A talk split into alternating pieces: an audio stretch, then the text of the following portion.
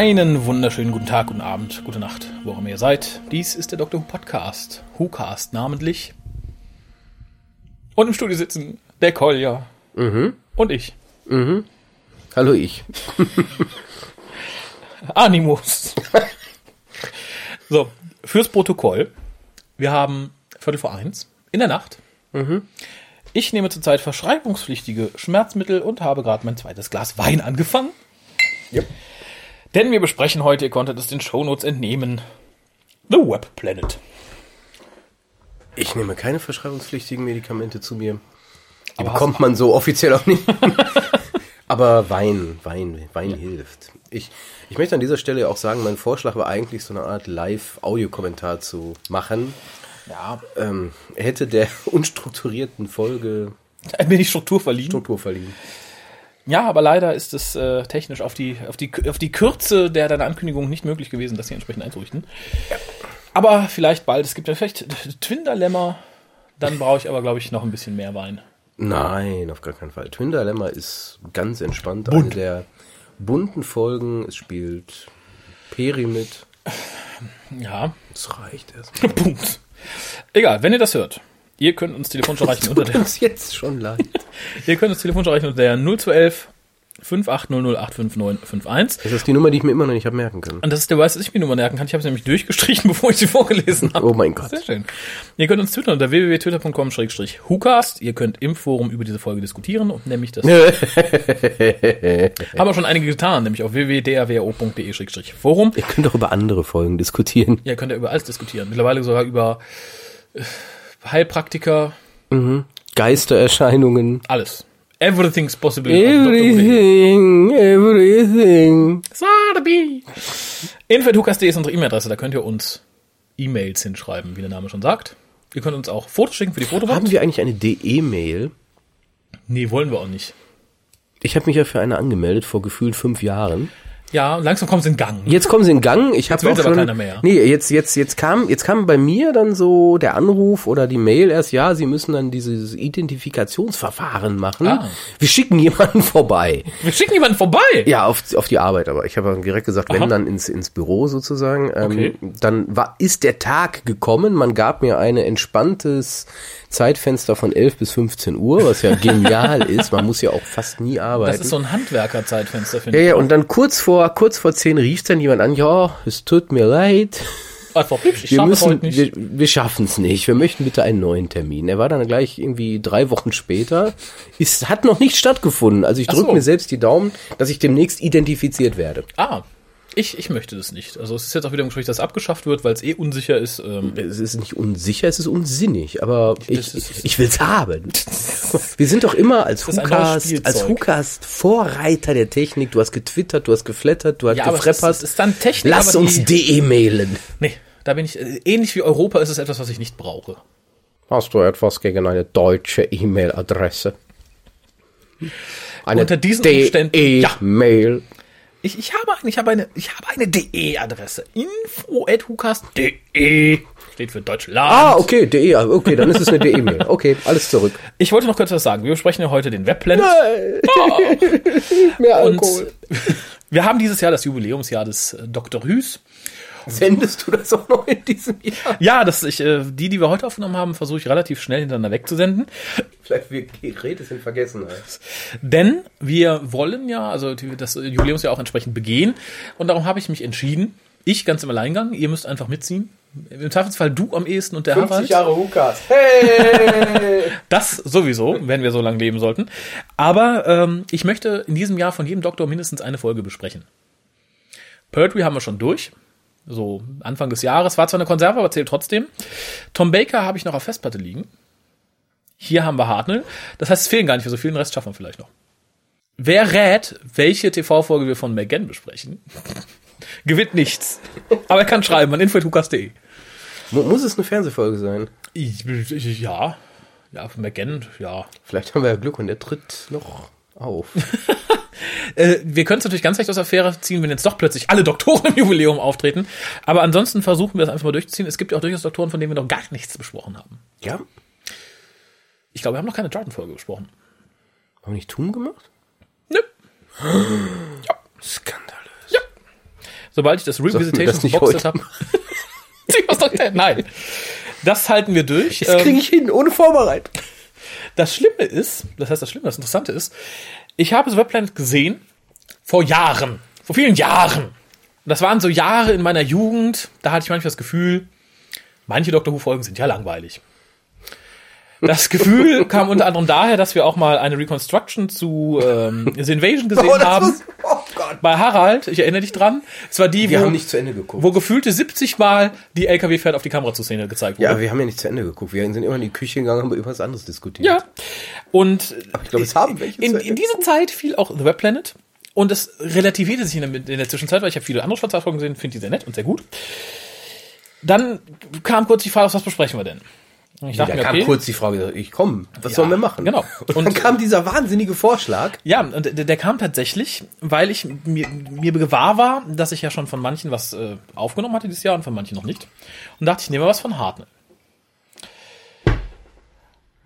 Und da lachte mich irgendwie der Webplanet an. Cheers. Prost. Und ähm, naja, ich war in dem Irrglauben, äh, beziehungsweise ich war in dem Glauben, ich, war, ich wusste es, dass die Folge nicht sonderlich gut wird. Bis ich dann aber die DVD. Das Cover ist schön. Ja, das stimmt. Ist auch das Schönste an dem ganzen Ding, glaube ich. Neben Verity, Verity Lambert. Ähm, Nicht schön. ja, aber schöner als die Folge. Das ist ja Wiki schöner. Als wir uns dann ab, als wir aus. uns absprachen, was wir, dachte ich, toll, Webplanet. Bis ich dann die DVD die Tage aus dem Regal holte und in meinen Player legte, war ich der Meinung, das ist ein Vierteiler. Ja? Stell dir die Überraschung vor. Es waren sechs. Nee, ich wusste das. Ich wusste das. Nee. Ja, ich weiß, das wusste ich auch. Es war aber nicht schön. 36 Kapitel. Ja. Naja, kurz zu den Daten, bevor wir uns hier im Rotweinrausch verlieren. Im Übrigen probiert's aus. Tramal und die mit das Medaille dritte Glas Rotwein wirkt Wunder. Sendedatum war der 13. Februar bis zum 20. März im schönen Jahre 1965. Was schaust du dir denn da an? Das stimmt. Ich weiß. Äh, Buch schrieb Bill Strutton. Regie führte Richard Martin. Und das Lustige ist, das habe ich freudevoll zur Kenntnis genommen, die Zuschauerzahlen waren so geil. 13,5 bis 13,5 11,5 Millionen. Millionen. Und das war tatsächlich, ähm, die erste Episode hatte 13,5 und das ist die Episode mit den meisten Zuschauern bis 1975. Mich wundert's nicht. Oh, eine Doctor-Folge. Ah, ne. Da brauche ich jetzt zehn, mindestens zehn Jahre Ruhe.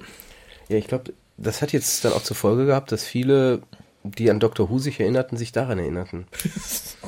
Ist so ein bisschen wie. Riesenameisen. Ja, ja, ist, ist, ist, ist der Effekt mit den Fernseh, äh, mit den Filmen. Dass viele eher die Filme vor Augen haben als die Serie. Das stimmt. Ja, das, das stimmt. ja, fass du doch mal den Inhalt zusammen. Der, der ist gar nicht mal so schlecht, der Inhalt. Das ist ja das Traurige daran. Ja, und das ist gar nicht mal so, es es ist auch Nee, gar nicht mal so viel. ähm, man, man, man ist ja gerade dem letzten Abenteuer entronnen Mhm. In Rom. in Rom. Ähm, die TARDIS wurde aus dem Vortex, wissen wir inzwischen, damals gab es dieses Wort noch nicht, Mhm. ähm, gezogen und auf den Planeten Vortis zwangs äh, gezo reingezogen. Ähm, die TARDIS konnte auch nicht mehr starten. Daraufhin machten sich, wie das halt so war, Dr. Der Strom ist weg. Barbara und Ian, Vicky ist auch Teil der Besatzung, inzwischen ja gegen Susan ausgetauscht. Umgekehrt. Ja, Susan wurde gegen sie ausgetauscht. Ich wollte es nur noch mal sagen. Ne, Also wenn, wenn schon, dann korrekt. ich fange mal von vorne an. Nein, wie das, wie das in den damaligen Serien halt so war, ähm, klar, es war dieses fast semi-live Aufnehmen, man trennte möglichst viel, um dann parallel zu drehen, um dann aneinander zu schneiden. Der Doktor und Ian trafen auf die Sarbi! Und das, und das, Karzi, und das Karzinom, in dessen Zentrum sich der Animus befand, nicht der Anus, der Anus, Das sagt Armus. ist ja nicht Deutschmund. Ähm, Barbara wiederum traf auf die Menoptra. Ähm, nur kurz zur Be Begriffserklärung. Die Sarbi sind faktisch riesige Ameisen. Nein, Ameisen. Ameisen. Nein, die, die Sami sind genau genommen arme Schauspieler, die in schlechten Ameisenkostümen stecken. Ne? Die armen Schauspieler, in den Ameisenkostümen. Ich versuche doch nur ein bisschen Sylvester McCoy einzubringen. Bitte. Menoptra, äh, der sowas wie riesige Bienen, Hummeln. Schmetterling-Dinger. Ja, nix hummeln. Die waren Ja. aber pelzig. Hummel, da gebe ich dir recht. Ja. Ich, als Schalker bin ich da geprägt durch gelb-schwarz gestreifte Dinger. Zecken. Also es waren Zecken. Die Menoptra sind Zecken. Die können fliegen. Ähm, darauf traf wiederum Barbara. Dort kamen auch noch später Sarbi dazu. Das darf man auch nicht Ja. ähm, verschweigen. Und, und wer war bei den Sarbi? Die Larva-Gatten. Was das ist, wissen wir bis heute nicht. Aber es war da. Ähm, lange Rede, ganz kurzer Sinn. Der Animus kam auf den Planeten Vortis, äh, verdrängte die eigentliche Lebensform, die Menoptra, auf einen anderen Planeten oder einen anderen Mond. So ganz klar definiert ist das nicht. Die ähm, Sarbi waren schon immer da, wurden aber durch den Animus als Soldaten Benutzt. benutzt, äh, programmiert, wenn man so will. Guter Kommunismus, alle im Gleichschritt vorwärts. Ähm, das, war das Beaker? Ja, das, das war meine Oh mein Interpretation Gott, eines Beaker. Ähm, und der Animus wiederum breitete sich in Form des Karzinoms, des Krebsgeschwürs auf dem Planeten aus. Äh, ja, keine lange Rede, ganz kurzer Sinn. Dr. Barbara Ian helfen den Menoptra bei ihrer Invasionsflotte. Invasion ist natürlich auch ein witziger Begriff. Eigentlich ist es ja ein Freiheitskämpfer. Zurück zu unserem Planeten. Die Rückeroberung gegen den Animus gelingt. Alle leben im nach postkommunistischem Frieden miteinander. Dr. Barbara Ian und Vicky Gehen. gehen. Und es gibt ein paar merkwürdige Schlussworte der Menoptras. Hab ich ganz vergessen, tatsächlich. Großartig. Das war so der Moment, wo ich glaube ich auch geistig nicht mehr. Also ich habe mir hier irgendwo notiert. Ich bin wie immer streng chronologisch. Also ich sowieso, aber auch meine Notizen sind es. Du bist linear. Ich, ich bin ein streng du bist chronologisch ein Mensch. chronologisch linearer Mensch. So, aber ich möchte kurz vorspringen, denn ich habe mir hier irgendwo notiert. Ich gucke, ob ich es finde. Soll ich so lange typische Sarbi-Geräusche machen? Tu dir keinen Zwang an. Gott bewahre. Ich finde es nicht. Ich muss später darauf zurückkommen. Überbrückungsmusik, kleine Pause. Naja, ich komme später dazu. Ich habe mir irgendwo notiert, da, der Moment, wo ich keinen Bock mehr hatte. Ich habe es tatsächlich als Notiz vermerkt. So zehn Sekunden nach Beginn. Ich muss auch dazu sagen, ich habe sie fast am Stück durchgeguckt. Also ich habe mir jetzt nicht den Luxus erlaubt, irgendwie eine Woche zu warten, bis ich mir die nächste Folge geben musste. Äh, nee, ich, ich weiß nicht mehr, wie es beim ersten Mal schauen war. Ich weiß, wie es beim letzten Mal schauen war. Das war nämlich tatsächlich gestern. Ich hatte mir Ei. das gestern nochmal ähm, gegönnt. ähm, Zum Glück, die Kinder sind relativ früh schlafen gegangen. Zum Glück. Wenn nicht, meine, werden sie meine, eh- Meine, meine Frau zum Glück auch, so dass ich dann nicht erklären musste, was ich da guck. Ähm, und habe dann gesagt, okay, jetzt schaue ich mir das doch nochmal an. Ich versuche es, aber es war unheimlich schwer. Weil ich glaube, das, das ist eigentlich, an der Stelle kann man schon fast aufhören mit dem Review. Es ist ein unglaublich, eine unglaublich langweilige Folge. ja. Eine unglaublich langweilige Episode, die sich über sechs Episoden, sechs Episoden, sechs mal 25 Minuten hinstreckt. Ich habe gerade auch nochmal nachgeguckt hinten drauf. Es wird bestätigt, es sind 146 Minuten ultimative Langeweile. Es, es, es, es ist nicht spannend. Es passieren Dinge, die vor sich hin plätschern und selbst Dinge, die spannend sein würden, wie da wird jemand von irgendwas angegriffen, da passiert irgendwas, da fliegen mir noch Bild. Irgendwelche Dinge, die mich überhaupt nicht interessierten. Ähm, also- ich sah das und es plätscherte vor sich hin. Ich wurde müde. Ich schlief ein. Ich wurde wieder wach und sagte, oh, ich muss die nächste Episode starten. Check, gucken wir mal. Es geht weiter. ich, das Einzige, was mich wach hielt, äh, das, also dass ich auch nicht aufgab, war das Wissen, dass in den letzten zwei Folgen ja doch etwas wie Handlung passieren würde. Die Invasionsflotte, bis ich das total verdrängte Sarbi, Sarbi hörte, was mich A, wieder spontan erwachen ließ aus einem leichten Dämmerschlaf und mich auf den Flatscreen starren ließ und ich dachte, oh mein Gott, was sehe ich da? Aber ich sehe, du möchtest mir etwas mitteilen. Ich finde es noch nicht. Ich möchte einfach chronologisch mal fortführen. Du wolltest anfangen, du hast es nicht geschafft, du hast den Anfang ich, nicht ich weiß, ich habe mir auch erst ein paar andere Sachen notiert. Ähm, du hast noch eine zweite Flasche, ne? ja. Gut, Ähm, das schaffen wir. Wir sind stark. Die Grundidee, die hinter dem Ganzen steht, ist eigentlich gar keine doofe. Um äh, jetzt vielleicht mal nicht zur Ehrenrettung der Folge, Genau, Kommunismus ist böse. Nein, nein. Es, es war Doch! ja, aber es war was anderes geplant für die Folge eigentlich ursprünglich. Es, es sollte ja tatsächlich sein, die erste Folge, die halt wirklich auf einem fremden Planeten spielt. Alles ist fremd. Wir haben keine Humanoiden, außer unser reguläres TARDIS-Team, sondern wirklich Aliens. Dass man dann auf Insekten zurückgegriffen hat, ist jetzt vielleicht ein bisschen unglücklicher, aber es sollte halt widerspiegeln, dass auf diesem Planeten eine andere Art der Evolution stattgefunden hat, die halt nicht das gute Säugetier favorisierte, sondern die Insekten. Ja gut, das mit den Insekten war eigentlich zwangsgegeben. Ähm, man wollte ja dieses kommunistische Sein, das ist so, haben. Und da boten sich ja klassisch Ameisen an. Der klassische Ameisenstaat ist in literaturtechnischer Sicht kommunistisch organisiert. Alle gleich, nichts wert. Und dementsprechend hatte man die Ameisen als die bösen Kommunisten auserkoren. Wobei, äh, ich habe später noch, äh, auch in irgendeinem Zusammenhang gelesen, dass das Ganze auch ein bisschen darauf abzielte, natürlich historisch gesehen auch relativ nah, die Befreiung Europas durch die Alliierten wiederzuspiegeln. Nämlich hier sind die armen Minopter, die ihren Planeten, also praktisch Europa, wieder haben wollen und dafür die doofen schwarzen Nazi, Nazi-Ameisen zu vernichten. Kann man bestimmt reininterpretieren. Hat Würde ich man mich auch nicht getan. gegen, würde ich mich nicht gegen verwehren. Und noch weiter zur Ehrenrettung der Folge. Das hätte, hätte man die Folge 50 Jahre später gedreht, praktisch das Starship Troopers von Doctor Who werden können. Nein. Doch. Doch, es ist, es ist, Das heißt, Animus ist der miese, fiese Brainbug. genau. Passt doch irgendwie. Ja, aber so richtig gekämpft hat ja keiner gegen, gegen die, äh, gegen die äh, Insekten. Die Insekten haben sich untereinander bekriegt. Aber fangen, fangen wir vielleicht tatsächlich am Anfang an. Also wir beginnen ja trotz alledem in der TARDIS. Und dort ähm, die auch von mir schon erwähnte Vicky taucht ja wieder auf, die im Laufe der Episode durchaus das ein oder andere Mal als anders präsentiert wird. Über sie versucht man ja so ein bisschen eine potenzielle Zukunft der Menschheit darzulegen.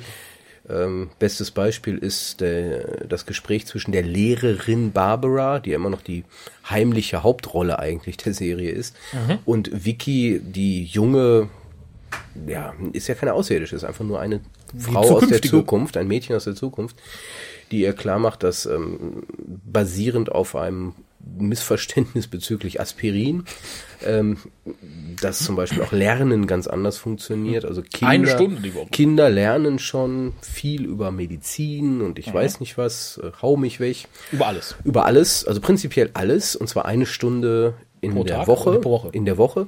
Und das ist sehr anstrengend. Naja, ja nervig auch. Und ähm, insbesondere als ähm, Barbara ihre drei Rs, ich komme jetzt nicht drauf, aber Arithmetrik war ein es R, war Reading, Writing. Writing und Arithmetik. Da, da sehe ich schon so, weißt du, du willst den Kindern Schreiben beibringen, sagst dann Writing mit R. Die drei Rs. ähm, ja. Ähm, da kam dann direkt die Rückfrage, ah, du bist Kindergarten. Ja, ja, und nein. Barbara war sehr ähm, unglücklich, Ja. sagen wir so. Ähm, das fand ich eigentlich ein relativ schöner Dialog, Mhm. der, der Vicky relativ gut äh, charakterisiert hatte, auch gut klar gemacht hatte, Achtung, kein normales Mädchen, ist anders Ja.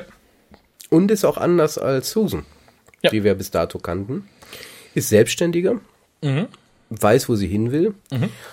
Und ähm, Barbara als eigentlich immer noch heimliche Hauptdarstellerin ähm, konnte hier auch ganz gut die Menschheit, die aktuelle darstellen. Sicherlich diese Vision der Zukunft passt nicht, aber trotz alledem, also war ein schöner Dialog. Wer hätte denn das mit den Gesamtschulen ahnen können? Ja, richtig. nee, und ähm, was man auch nicht vergessen darf, in diesem ganzen, in dem Hintergrund im Endeffekt, bekam Hartnell ja mit äh, der Schauspielerin von Vicky eine Dame an die Seite, mit der er sich sehr gut verstanden hatte. Ja. Und das tat dem Schauspieler William Hartnell ganz gut, insbesondere nach dem Ausstieg, der ja kurz bevorstand. Jetzt kam als nächstes The Crusade, meine ich. Ne? Ähm, und kurz darauf kam ja auch schon der Ausstieg von William Russell und Dingens, Womans, Ähm, der Frau. der Frau. Der Frau. Lassen wir es für heute. Ähm, in The Chase. Und ich würde jetzt nicht mich weit aus dem Fenster lehnen, wenn ich behaupte, spätestens in dieser Folge war William Russell klar, dass das nicht seine Zukunft sein würde. Ja, ich, ich glaube, das sollte in diesem Moment sehr vielen Leuten klar geworden sein. Die Szene hatte ich mir auch als besonders rausgepickt, weil ich, ich finde es ganz interessant, dass ein Companion fernab des Doktors so viel Raum für sich bekommt, um sich zu präsentieren. In der Folge hätte er gerne noch zwei Stunden mehr kriegen können. Äh, Jacqueline Hill! ähm, fand ich ungewöhnlich, hat mir aber sehr gut gefallen. Was ich ganz interessant fand, war, dass Barbara dann ja sagt, hier, ihr Arm ist besessen. Ich musste an den guten mein Ash- Arm ist besessen. Mein Arm ist besessen. Ich muss trinken. Er zwingt mich, dieses Glas Wein zu trinken. Ich musste halt tatsächlich ein bisschen an Ash denken. Ich sah sie schon mit der Kettensäge loslegen. Kam dann leider anders.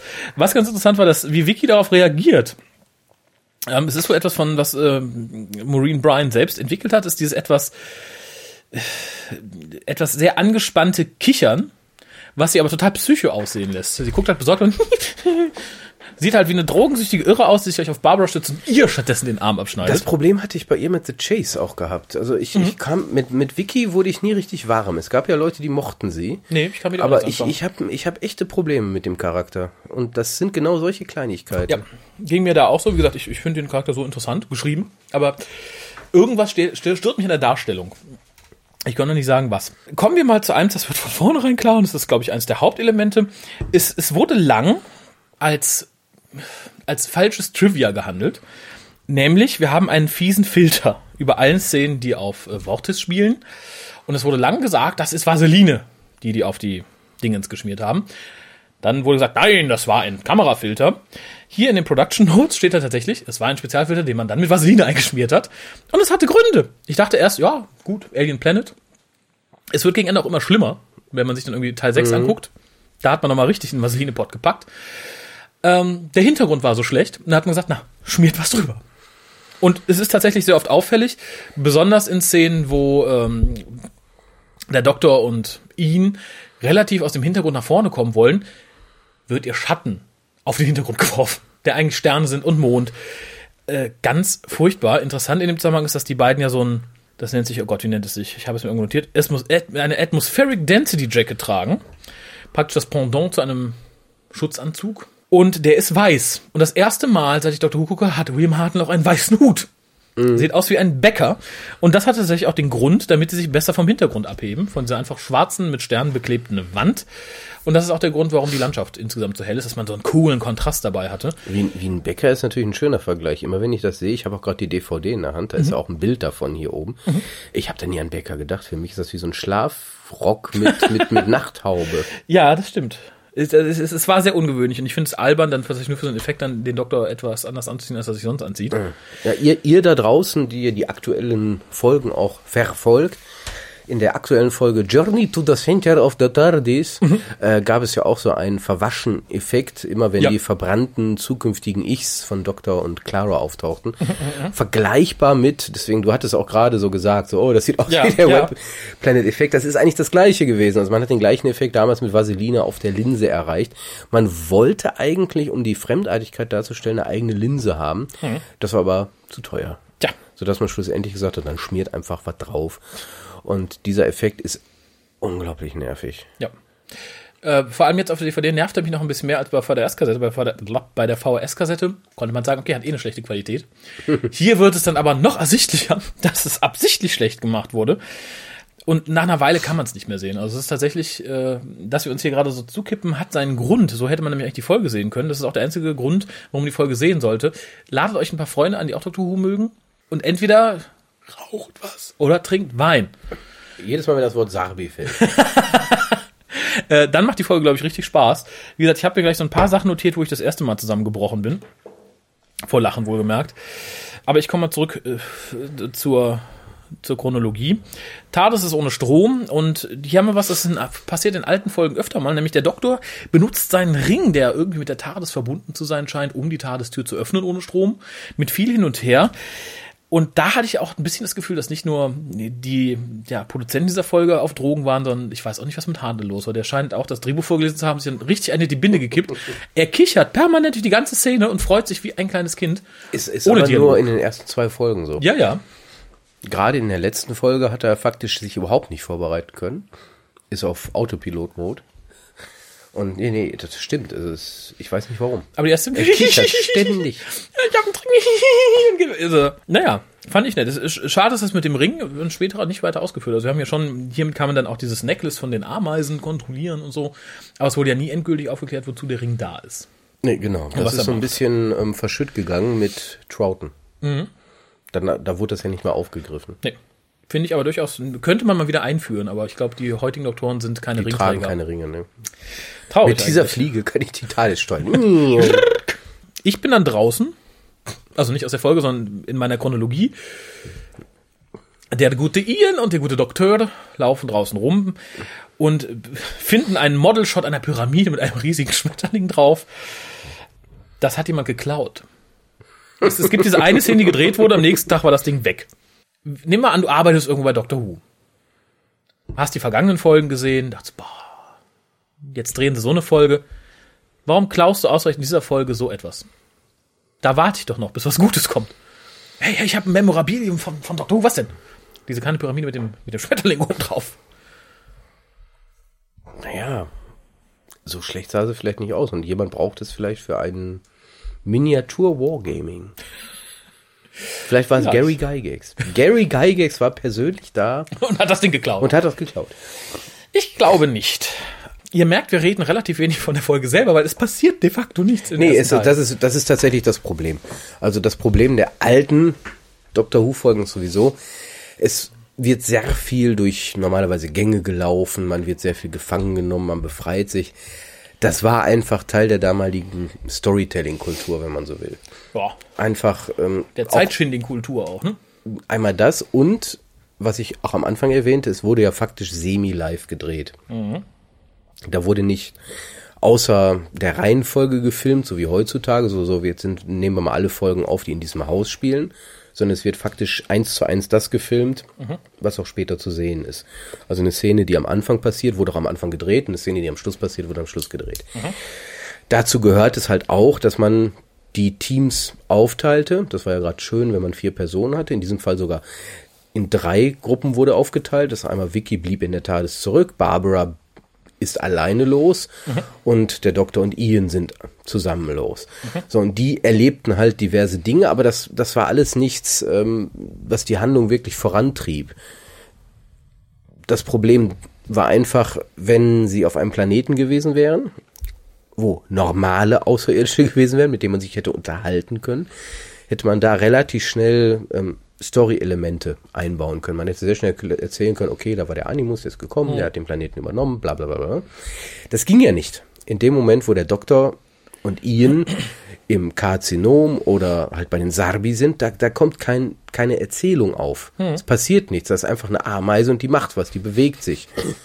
Genauso wie bei, bei Barbara, selbst als sie bei den Menoptra ist, diesen komischen, hummelartigen Schmetterlingsdingern, ähm, geben die nur sinnlose Dinge von sich. Zunächst, bis man bemerkt, okay, die wollen wohl mit einer Invasionsflotte kommen, aber eigentlich gehören die dahin.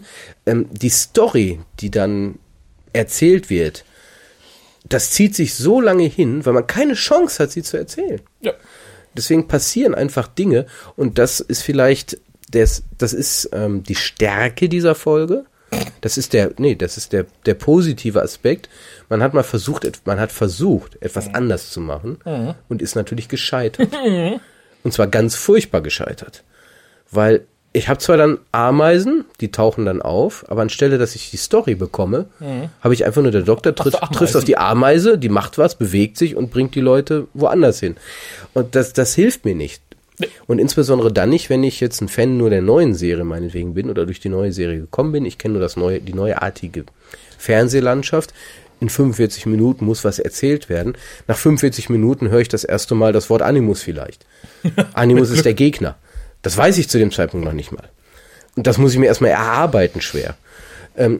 Hier ist es wirklich schwer. Und da hat man unglaubliche Schwierigkeiten. Man, man verpasste dann den, den Außerirdischen, die sprechen konnten, verpasste man dann auch noch irgendeine Sprache, die kein Mensch verstand. Und dann gab es auf der einen Seite die Menoptra, die gingen ja noch, die, die sprachen nur etwas, ja, sehr hochgestellt, würde man sagen. Dann gab es ja noch die, die Optra. Optra, die einfach nur in, in Bildern sprachen. Das hatten wir in ähm, Star Trek, gab es das mal eine Folge. Ich weiß gerade den Titel nicht. Da wurde Mit der, Darmok auf dem Planeten. Genau. Da sprach man ja auch nur in Bildern miteinander. Und das war ja der Schlüssel zur Folge, als Captain Jean-Luc Ja. Picard Die Sprache lernte. das erkannte, dass er in Bildern sprechen musste, dann funktionierte das. Darum geht's aber hier nicht. Hier geht's einfach nur darum, da erzählt einer irgendwas, ja, ähm, ähm, er will eigentlich sagen, hier ist eine Mauer, da müssen wir durch. Da sagt er, die Mauer spricht nicht, wir müssen ein Loch in die Mauer machen, damit mehr, mehr Licht durch, damit die Mauer mehr Licht sprechen kann. Was? um, der Dude würde sagen, ey fuck, Fuck. ey fuck, Ja, ja. sag doch, was du willst. Aber dar darunter leidet diese Folge. Hätte man sie auf vier Folgen komprimiert, hätte mehr wirklich erzählenden Dialog eingebaut, wäre es noch interessant gewesen. ja, auf jeden Fall. So, mehr Wein. Tja, ich habe jetzt noch zwei oder drei Notizen zu, zur ersten stimmt Episode. doch. Du hast da- zur ersten Episode. Erste So, du hast das doch nicht wirklich. Doch, ich habe noch Episoden unterteilt. Mir war langweilig. Ähm, es ist sehr schön, dass William Hartnell, ich habe es tatsächlich aus den, aus den, aus den Subtitles entnommen, äh, wohnte wohl zur Zeit, wo gedreht wurde, immer in London, hatte sich da ein kleines, eine kleine Wohnung gemietet, äh, fuhr am Wochenende aber immer nach Hause. Und da musste er mit dem Zug fahren und ein Drehtag dauerte 15 Minuten länger. Und da war Hartnell wohl sich war furchtbar angepisst. Und er war wohl so angepisst, dass das Studio gesagt hat, na komm, wir bezahlen den Auto nach Hause damit er noch nach Hause fahren konnte. Und das zieht sich so ein bisschen fort. Und ich finde, man merkt es William Hartnell auch irgendwann an, dass er auch nicht wirklich Bock auf die Folge hatte, weil abgesehen davon, dass er wild giggelte am? Anfang. Niemand hatte Freude an dieser Folge. Oh, doch, ich glaube, ein paar hatten Spaß dran. Wer? Ich, weiß ich nicht. Jeder, der die betrunken geguckt hat später, was weiß ich, der, der sie geschrieben hat. Und er hatte noch ein weiteres großes Problem. Was suchst du? Ach da. Ein weiteres großes Problem, nämlich normalerweise war es so, dass es dem Regisseur und so relativ egal war, was Hartnell machte. Es wurde halt alles um ihn rum gruppiert. Er dürfte gucken, wo er steht, wie er sich bewegt, wohin er geht. Alles andere musste sich halt nach ihm richten. Äh, Und hier dürfte das nicht, denn es war sehr wichtig, wo die Sarbi standen und was sie machten, denn die waren etwas schwieriger zu handeln. Und äh, das gefiel dem guten Bill nicht, denn diesmal musste er sich äh, dem unterordnen. Und äh, ja, da hatte er nicht, nicht so furchtbar viel Spaß dran. Allerdings finde ich zwei Cliffhanger dieser, dieser Story sehr gut gemacht, einfach durch, durch Hartnell. Und das ist tatsächlich der Cliffhanger zu Episode 1, als die TARDIS weg ist. Und er guckt geschockt hinterher. Das ist einer, es ist einer der schönsten, schönsten Shots von Hartnell, die ich in der Serie gesehen habe. Dieses, Das möchte ich an der Stelle bestätigen. Ähm, zu dem Zeitpunkt immer dran denken, wir sind hier am Anfang der Serie, die wir inzwischen dieses Jahr das 50-jährige Jubiläum feiern dürfen. Jubiläumsfeiern dürfen. Ähm, die TARDIS war halt das Schiff, so nannte er es eigentlich nur, und das war plötzlich weg, seine Heimat. Das kannte man zu dem Zeitpunkt noch nicht. Heutzutage wird man ungefähr aus dem Stegreif Ah, fünf neue Ideen ja. haben, warum die nicht da ist. Auf der einen Seite, ja, da ist Gefahr gewesen, deswegen fünf Sekunden in. Zukunft wurde geklaut, irgendwas, also irgendwelche Dinge würden passieren. So, aber jetzt war das so so dramatisch, die TARDIS ist weg. Mhm. Ja, und dann, ja, die wurde einfach über den Planeten weggezogen. Ja, toll. Super. Ja, vor allem super, weil Schnitt, wir sehen in. Vicky in der TARDIS. Es bewegt sich alles, es schaukelt. Ja gut, der Star. Trek-Effekt, der Star Trek-Effekt. Ja. Alle stehen und machen. Ja, ja, ja. Aber Schnitt, die TARDIS wird getragen, aber ganz langsam ruckelt kaum und innen wieder.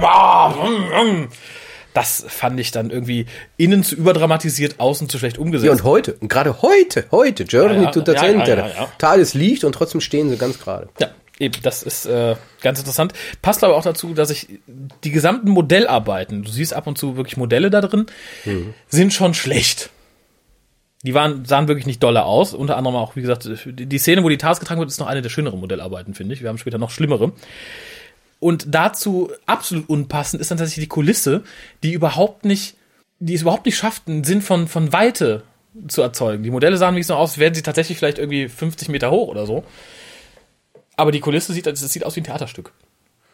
Alle ja, aber das, darunter leidet ja vieles in der harten Ära. so hart finde ich Zum Beispiel, zum, Beispiel- ja, zum Beispiel. Aztecs. Aztecs. Eine nicht. der, eine der tollsten Folgen aus der Hartnell-Ära, finde ich immer noch. Sicherlich sehr, sehr, sehr langsam, sehr klassisch.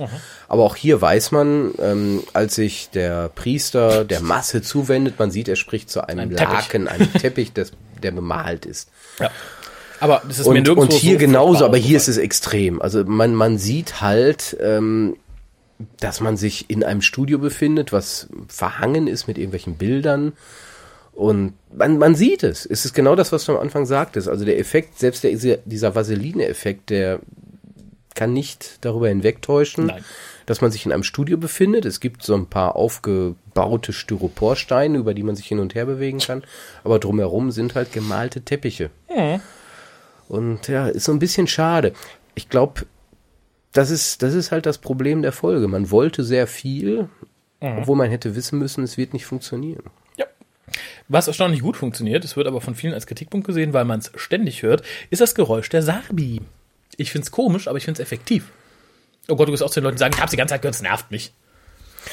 Ich finde es ikonisch. Äh, nee, das stimmt. Auf der einen Seite habe, gebe ich dir recht. Es ist ein ikonisches Geräusch. Es, es ist typisch für diese Folge, logischerweise. Tatsächlich. Mein, mein Problem ist aber dieses, durch dieses, es ist immer da, aber die Sabi sind nicht immer da. Die sind nur dann da, wenn das Drehbuch es erfordert. Das stimmt. Insbesondere hat es mich geärgert in Szenen, wo meinetwegen jetzt Barbara Mhm. läuft faktisch über eine offene Fläche und auf einmal, auf einmal sind Sarbis da. Klar, durch das Geräusch sind sie immer irgendwie da. Mhm. Man sieht sie aber nicht. Und auf einmal tauchen da drei, vier Sabis auf und nehmen sie in die Zange. Und äh, frage ich, das ist so ein bisschen dieser Monty Python äh, Ritter der Kokosnuss-Effekt. Man sieht äh, äh, Sir Lancelot angerannt kommt. Drut, drut, drut, drut, drut. Schnitt. Ah, da kommt er. Drut, drut, drut, drut, drut. Ah, ich glaube, da kommt jemand. Drut, drut, drut, drut. Oh, was ist das? Drut, drut. Und dann ersticht er alle beide, weil er so plötzlich da war. Und das Problem habe ich einfach. Ja. Man, man, auf einmal sind Sabi da. Wo kommen die her?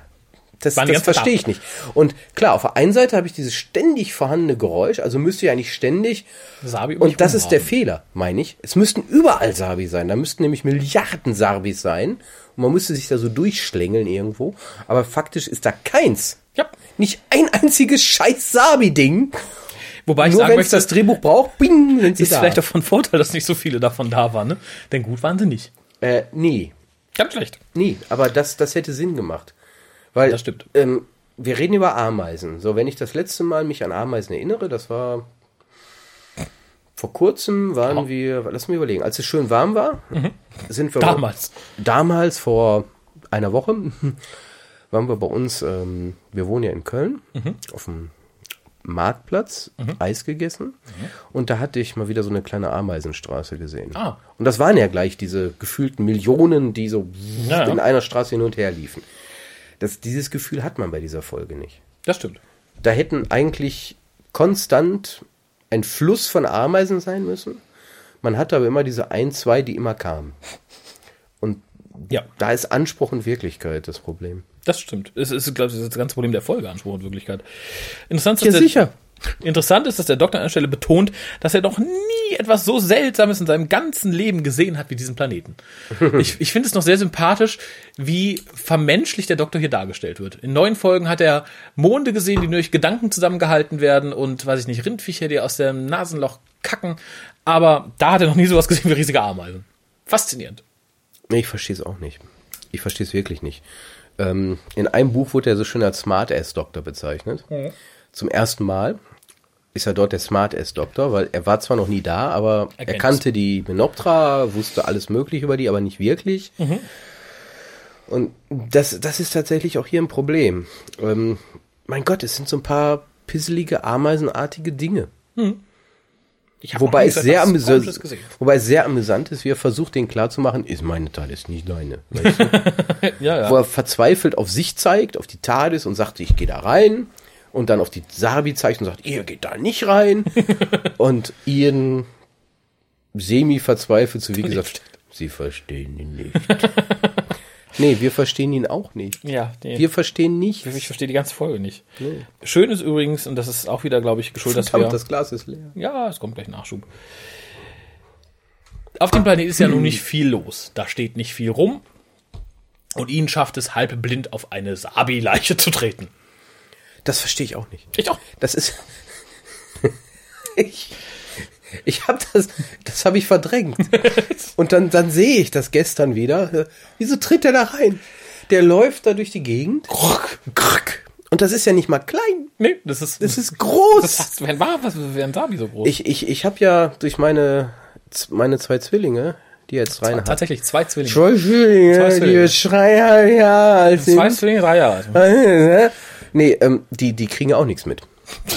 Nee, es ist so, Okay. die können sich nur auf eine Sache fokussieren und alles andere, da kann man nur beten, dass nichts passiert. und, aber selbst die würden nicht hereinlaufen. Nee. Weil die wissen, wo sie hinlaufen. Und vor allem dann überrascht gucken. Oh, bin ich da reingetreten? In ein Kofferraum großes Ding. Ding.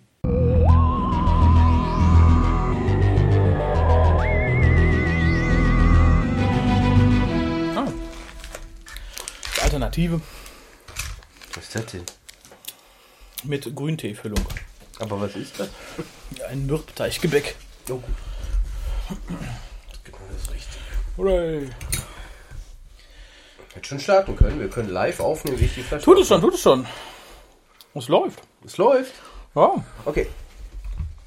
Nur zur Information, wir haben gerade eine kurze Pause eingelegt, um die nächste Flasche zu holen. Ähm, ich glaube, wir sind eine Information schuldig geblieben. Welche? Es ist ein geschenkter Shiraz Bonarda aus dem Jahr 2010 aus Argentinien. Das Land, aus dem manch einer Papst kommt. Manch einer. Meiner nicht, ich bin ja Protestant. Ich protestiere immer. Der Papst auch. Ähm, soll er? Nun Schauen wir mal. Sollen wir lieber über den Papst reden? Ich finde aber, der Wein schmeckt besser, als er riecht. Äh, ich habe erschreckenderweise noch nicht so dran gerochen. Es wäre jemand mit schwitzigem Hemd dran vorbeigelaufen. Er riecht so ein bisschen langweilig. Ich hätte doch besser Gin mitbringen sollen. Tja. Wir haben einen total leckeren Gin. Der schmeckt nach Gurke. Nach Gurke. Das ist so geil. Okay. Gin ist ja, es gibt ja so ein paar Basis-Gewürze, ähm, wenn man so will, Basisgeschmäcker, die drin sind. Und es gibt halt die Kür sozusagen, das, was jeder so machen möchte. Und der schmeckt, ich komme, Hendrix, Hendrix Gin, der hat unter anderem Gurke und schmeckt erstaunlich gut. Ich würde sagen, erschreckend gut. Okay. Yep.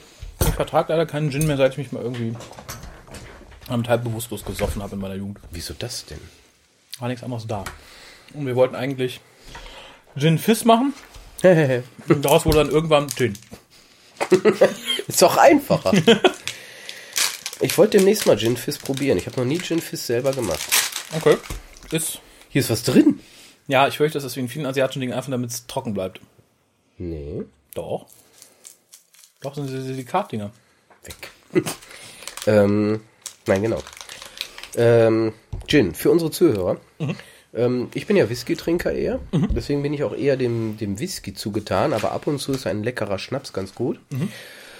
Und Gin ist ja ähm, ein Nachfolger des Genevas, wenn man so will. Wurde ja ein, eingeimportiert. Und ich finde das immer noch witzig, die Geschichte, dass ähm, das Wasser in England früher so dreckig war, dass man sich eher mit Gin die Zähne geputzt hat. Tatsächlich. Ja, deswegen waren die alle stockbesoffen, jeden Tag. Aber hatten saubere Zähne. Hatten saubere Zähne, zumindest desinfizierte. Äh, Kolja beißt gerade von einem Grüntee-Mürbegebäck ab, was ich von meinem Vater aus einem China-Laden bekommen habe. Und ich fürchte, es verhindert weiteres Sprechen von Koljas Seite. Ich bin auf jeden Fall jetzt beim Mürbe. Du bist noch nicht bei der Füllung? Des, bei der, ich sehe die Füllung. Ich habe sie noch nicht erwischt. Dann kannst du noch sprechen. Ist es so schlimm? Äh, Es ist sehr zäh. Aber lecker. Dann schmeckt der Grüntee sogar ein bisschen raus. Okay. An der Stelle, Ja. wir versuchen ja immer ein bisschen Kultur zu verbreiten. Ähm, als ich das letzte Mal, ich glaube, es war wirklich das letzte Mal in Korea war, hatte ich auch eine Grüntee-Farm besucht, also wo Grüntee angebaut wurde. Typisch für Grüntee sind kleine Fliegen. Wusste ich nicht zu dem Zeitpunkt. Okay. Danach wusste ich es. Unter dem Also du bist auf so einer mehr. Aussichtsplattform, guckst dir das an, so überall, wo die Grüntee-Dinger so sind. Und dass diese ganzen kleinen Scheißfliegen um dich rum. Ist einfach nur nervig. Aber was schön war, die hatten halt so ein kleines Grüntee-Museum. Und ähm, da konnte man dann auch im Nachgang, wie das so ist, im Shop noch was kaufen und auch probieren und trinken. Und wir hatten so ein Grüntee-Gebäck Aha. und Grüntee. Grüntee? ähm, super lecker. Also ich glaub bin echt ein großer Freund von Grüntee. Ist auch äh, toll. Ja, insbesondere, was, was mich in Korea immer gefreut hat, war Green Tea Latte. Aha. Gibt es mittlerweile hier auch. Gibt's hier auch. Es, wir haben ja in Köln jetzt das erste Mal, wurde jetzt aufgemacht in Deutschland, ein ähm, Coffee Bean and äh, Tea Leaf Laden. Das ist ja so wie Starbucks. Die haben deutlich mehr Auswahl, insbesondere auch im Teebereich. Und was die haben, ist ein Green Tea Latte und man kann sich den grünen Tee aussuchen. Ah. Also die haben so eine Liste an möglichen grünen Tees. Sehr lecker, sehr zu empfehlen. Ähm, Okay. eine gute Alternative, aber halt ein bisschen doof gelegen. Okay. Ich will jetzt keine Werbung machen, ich kriege ja nichts dafür. Vielleicht doch, vielleicht hört findet es, findet es selber Äh, im Übrigen und berichtet. Köln bald Info ein- at hukas.de. In Köln macht bald ein Okini auf. Also was? Ein Okini. Oh, Das- jetzt weiß ich, was du meinst. ne? Äh, Okini ist ein Sushi All Eat Laden, wo du irgendwie 13 Euro zahlst während der Woche und kannst dafür so viel Manjara machen, wie du möchtest, über ein iPad bestellen, kriegst immer acht Sachen geliefert oder so. Sehr cool. Die haben nämlich ein exzellentes Grüntee-Eis als Nachtisch. Ja, ich gehe immer ins Momotaro, da gibt's auch Grüntee-Eis. Ah, Wir, wir drucksen uns so ein bisschen um den Webblende rum. Ja. Aber das dann vielleicht zum Abschluss. Ähm, in, in Sülz kenne ich einen sehr leckeren ähm, in Sülz. in Sülz, ja, Köln-Sülz. Ähm, das ist so ein, so ein All-You-Can-Eat ähm, Sushi-Laden. So ein, ähm, wie nennt sich das, wenn da so wenn das an dir vorbeirollt? Da gibt's so einen Namen für. Keine Ahnung, ein Rollband. So ein, so ein Bandding. Ähm, das ist ein, eigentlich ein Chinese, der, dem das gehört. Ich komme Ja. komm gerade nicht auf den Namen, deswegen ist das so gut, keine Werbung. Ähm, das ist zweigeschossig. Also du hast auf dem unteren Band kommt dann Sushis und auf dem oberen sind warme Sachen, meistens chinesisches Essen. Ah, Also kannst du auch hingehen, wenn du nicht Sushi magst, sondern sagst, So okay, Kini ich habe einen, der mag Sushi, aber ich esse lieber so ein, weiß ich nicht, gebackenes Hühnchen, dann Ja. kommt da oben auch mal so ein gebackenes Hühnchen. Sehr zu empfehlen und super günstig, unter 13 Euro. Ah. Das topp ich. Ist im Okini aber genauso. Die haben auch viele ähm, Sachen vom wo wir gerade dabei sind. Cheers. Yeah. Die haben auch einen sehr leckeren Lachs vom Grill. Lachs vom Grill ist lecker. Also, jetzt kommen wir zu den unleckeren Sachen. Ja. Wobei, schön finde ich, ähm, Weißt du noch, wo wir waren? ja, Scheiße. grob zumindest. Kurz vorm Ende, oder? ja, vor unserem Ende vielleicht. Mm, Es sind wieder viele Hartnell-Versprecher drin. Ja. Wer hätte die nicht? Mein Liebster ist, er versucht zu sagen, äh, yes, we are many light years from Earth und kommt zu einem yes, many light Earth. Äh. Und dann fasst das richtig. Das tut mir ein bisschen leid für die Leute, die jetzt vielleicht sagen, okay, ich bin durch äh, New Who, vielleicht sogar durch die Fox-Ausstrahlung zu Dr. Who gekommen, sagen, jetzt will ich mal ein paar Classics gucken, landen dann bei sowas und sind vielleicht nicht so fest im Englischen. Die denken, das ist richtig. Die denken nach zehn Minuten nach, denken, ja, äh, hier, äh, hm, was kann der meinen oder so. Da vielleicht Untertitel einschalten. Ja, ich bin, ich bin mir auch nicht ganz sicher. Das ist ja immer das Problem mit Hartnell. Bisher war man ja immer, ja, bisher ist falsch, aber man war ja zunächst der Meinung, das sind wirklich Versprecher gewesen. Zwischenzeitlich war man sich da nicht mehr so sicher, Aha. weil er halt zu der gleichen Zeit oder später auch mal auch andere Filme gedreht hatte, wo er völlig normal gesprochen hatte Okay. wo er sich eben nicht versprochen hatte. Und vieles, was man als Versprecher wertete, könnten dann damit auch absichtliche Dinge gewesen sein. Es gab sicherlich auch so typische Billy-Fluffs, wie man sie ja freundlich nennt. Auch in dieser Folge, wo dann auch ein William Russell merkte man hilfend einsprang, wo er plötzlich versuchte, was zu sagen und in die richtige Richtung zu drängen. Das war dann tatsächlich ein Fehler. Aber bei manchen Dingen weiß man halt nicht. Hat das absichtlich gemacht? Hat das gemacht, um zu sagen, der Doktor ist halt so ein bisschen doof Ja. inzwischen? Oder ähm, war es dann doch wirklich ein Fehler? Also Legendenbildung. Ja, das stimmt. Aber wie gesagt, hier auch wieder schöne Stillblüten, wie man so schön sagt. Stillblüten. Stillblüten. Billy Fluff halt. Ne? Ich habe übrigens beschlossen, so für mich, So, nur zur Information, Grünteefüllung ist jetzt dran, also die nächsten 50 Minuten muss Raphael sprechen. und zwar, tja, da würde ich dich jetzt fragen, aber du kaust. Vielleicht, vielleicht können wir es mit Charade andeuten. Das Kostüm der Sarbi ist ja relativ scheiße. Wann treffen wir in Doctor Who ein erneut ähnlich scheißiges Kostüm? Ich meine jetzt nur von der Qualität, nicht von der Intention. Intentionell wäre ich nämlich bei Twin Dilemma hängen geblieben. Nee, ähm, Krotons vielleicht? Nein. Ja, Die sehen für das, was sie erreichen wollen, gut aus. ähm, die Mechanoids finde ich ziemlich scheiße. Na, sehen aber auch okay aus. Ich meine jetzt, dass das Kostüm billig aussieht. Das Kostüm, was darstellen möchte, was es nicht schafft. Also auf jeden Fall spätestens bei Timelash. Ja. Die Handpuppe. Äh, ich war stehen geblieben beim Merker. Nee, Mörk auf jeden Fall. Das war so mein erster, wo ich dachte, okay, das, äh, Ja der gut, hat die aber wenn du sowas sagst, dann nimm dir die Ratte aus. Ähm, Ja, oh ja, oh ja, ja, ja, natürlich. Da steckt aber niemand drin, oder? Doch, sicher. Die, die haben die geworfen? Vielleicht. Irgend so eine arme Seele war da drunter und bewegte sich. Ja, wie unter den Lavi ganz. Ah, naja, äh, geplant waren übrigens Actionsequenzen. Also was, was Die wir geplant bisschen. waren, hatten wir doch bekommen. Ja, Moment, es waren aber mehr geplant. Das war dann aber relativ schwierig, weil die Kostüme so empfindlich waren. Ähm, und das ist auch die erste Stelle, wo ich dann, wie gesagt, fast zusammengebrochen bin, die ist in Episode 2. Und zwar ist Barbara da bei den Minoptra und die Sarbi kommen angerückt. Und da ist tatsächlich ein Minoptra, der hat so einen großen Kristall in der Hand, haut so eine Arme, also auf den Kopf. Du hörst, dass es Holz ist, du hörst auch praktisch Kill the creature! Kill the creature! Da dachte ich auch, wenn ich jetzt was getrunken hätte, ich hätte, also beim Live-Kommentar war dann erstmal bis zur Folge 3, glaube ich, erstmal Feierabend gewesen. Kill the creature! Kill the... Also, ja. Da war, wie gesagt, für mich Feierabend. Ja, das war sowieso mein Problem. Die haben gekämpft. Womit haben die eigentlich gekämpft? Die haben irgendwelche Kristallteile genommen, irgendwelche Ja. Bretter.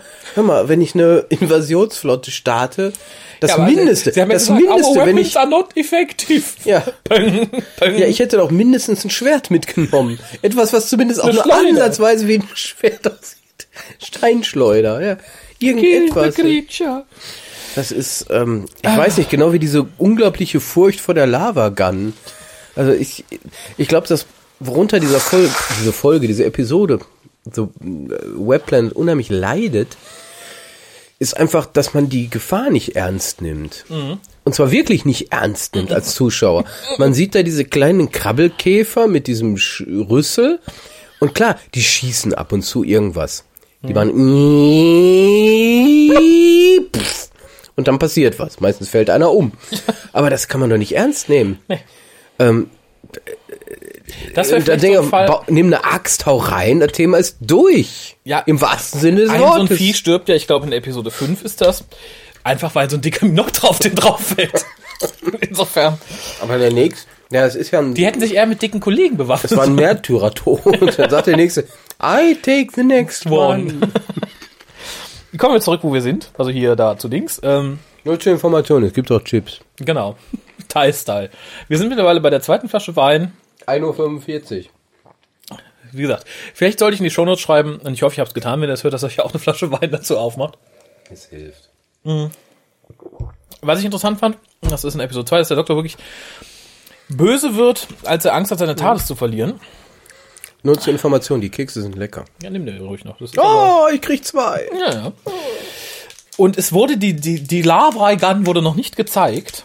Ich hörte nur den Namen und dachte, na, das wird was werden. Das kann ja nur scheiße sein. Ja, ich glaube, das ist auch das Problem.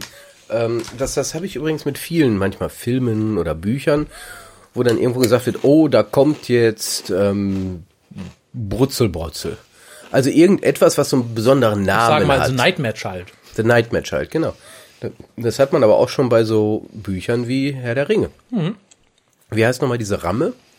Ja. Kronk oder irgendwie sowas, ne? ja. Da wird immer, oh, jetzt kommt Kronk, oh, Kronk, holt Kronk, uh, Kronk kommt. Bitte korrigiert mich, wenn es nicht Kronk ist. Info Hukassee. Ja, aber mein Gott, es ist eine scheiß Ramme. Selbst wenn das aussieht wie ein Wolf. Ist und das Kronk. brennt. Es ist eine scheiß Ramme. Es ist nichts Besonderes. Und hier haben wir genau den gleichen Effekt. Die Lavagun. Oh mein Gott, es ist die Lavagun. ist ein Nein, Käfer, der es ist ein scheiß Krabbelkäfer, der schießt. Und zwar noch nicht mal alles, was so sich kreucht und fleucht. Nee, es braucht erstmal eine gewisse Aufladungsphase. Wir demonstrieren das nochmal.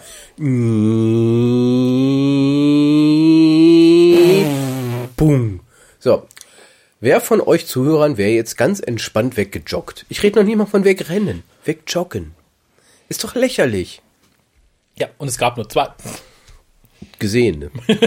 Natürlich. Da ist jede Cybermet gefährlicher. Mhm, definitiv. Aber ich würde sagen, das war so ein vorläufiger Cybermet.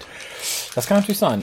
Nur viel zu groß. Was mir übrigens noch auffiel, das, das Tadesfenster ist nach innen aufgekippt. Das hat mich irgendwie gestört. Das ist doch geil. Was ist denn jetzt los? ja, aber die ganze Zeit auch. Aber keiner redet darüber, ne? Es ist einfach passiert. Ja, und auch als sie später wir gehen. tun so, als wäre nichts passiert. Aber wir tun, wenn es kein, wenn du nicht sagst, ich hab's nicht, nicht ich sag, passiert. Und ja, da haben wir zwei Szenen dieser gesamten Folge. Da haben auch gesagt, ah, wenn keiner es sagt, dann ist es nicht passiert.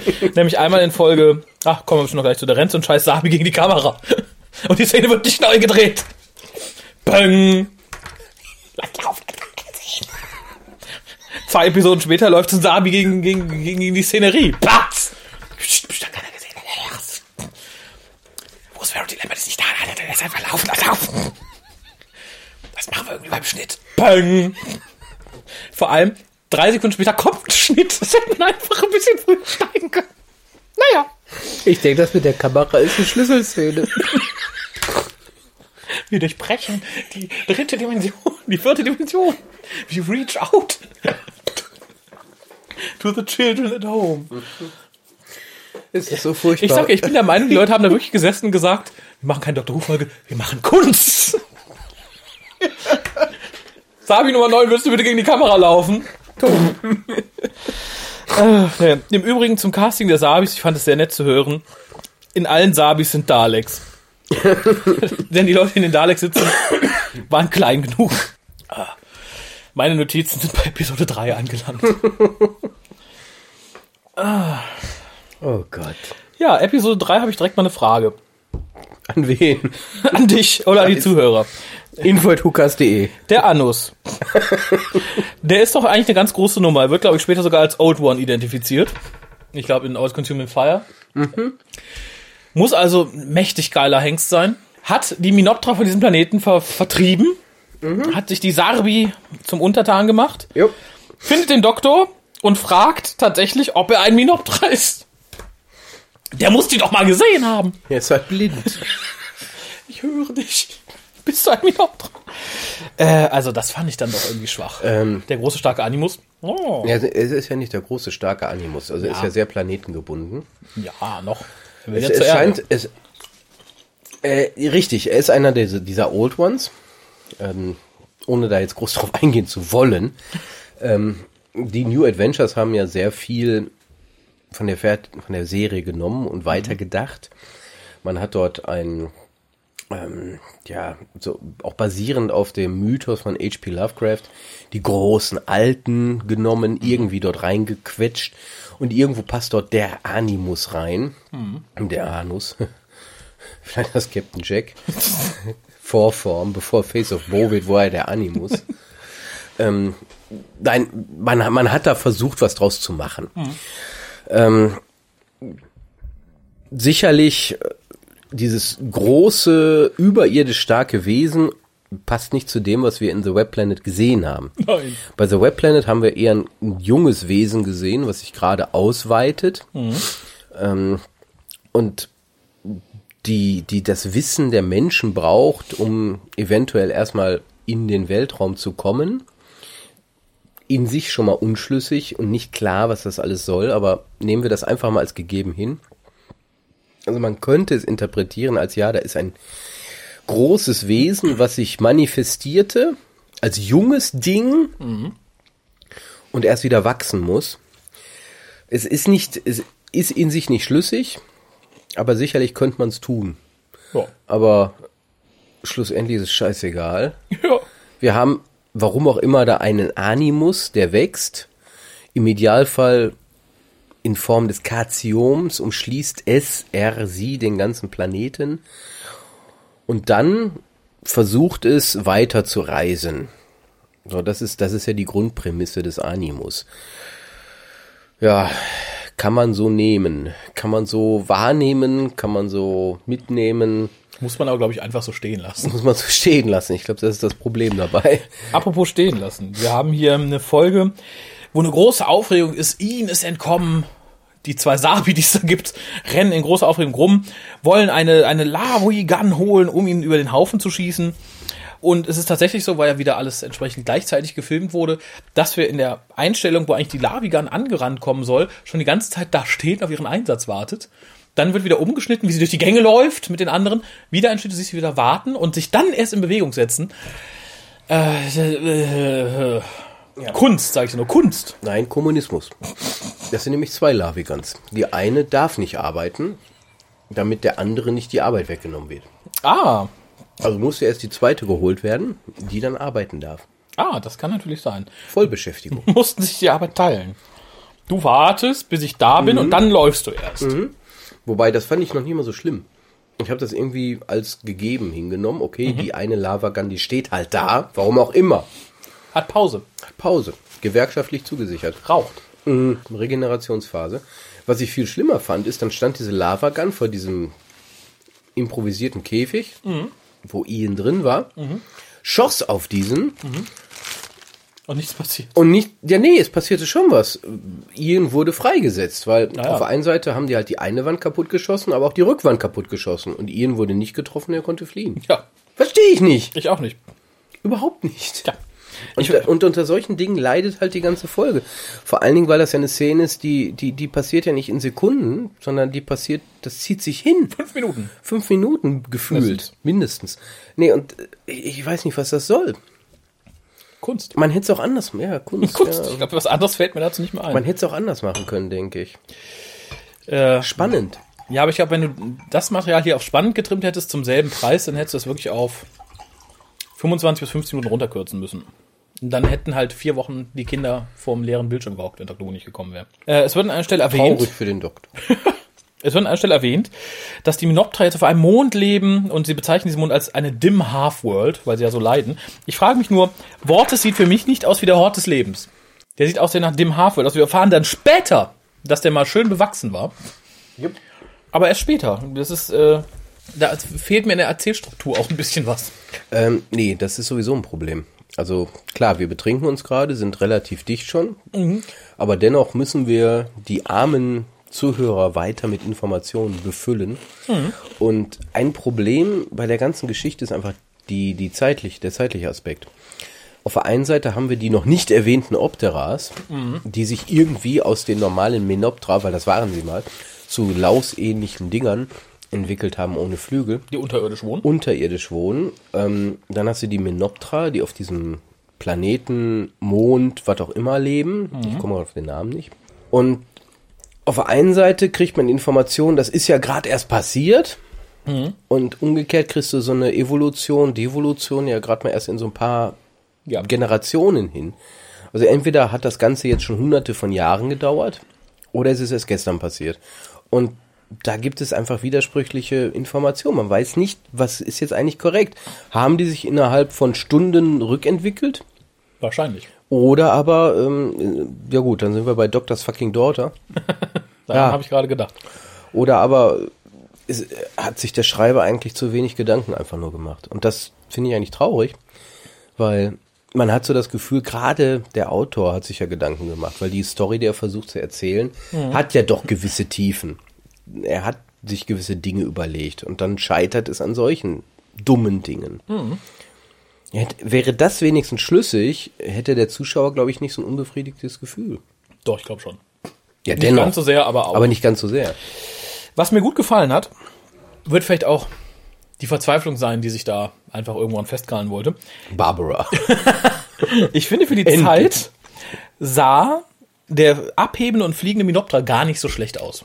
Also die Szene, wo die Minopter dann abheben und fliegen oder landen.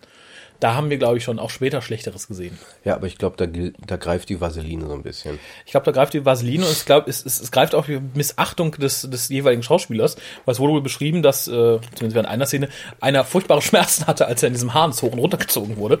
Aber es sieht relativ gut aus. Also nicht, dass es mich überzeugt, sie sehen immer noch wie fette Hummeln in Plastikkostümen, aber die, das Abheben sah einigermaßen in Ordnung aus.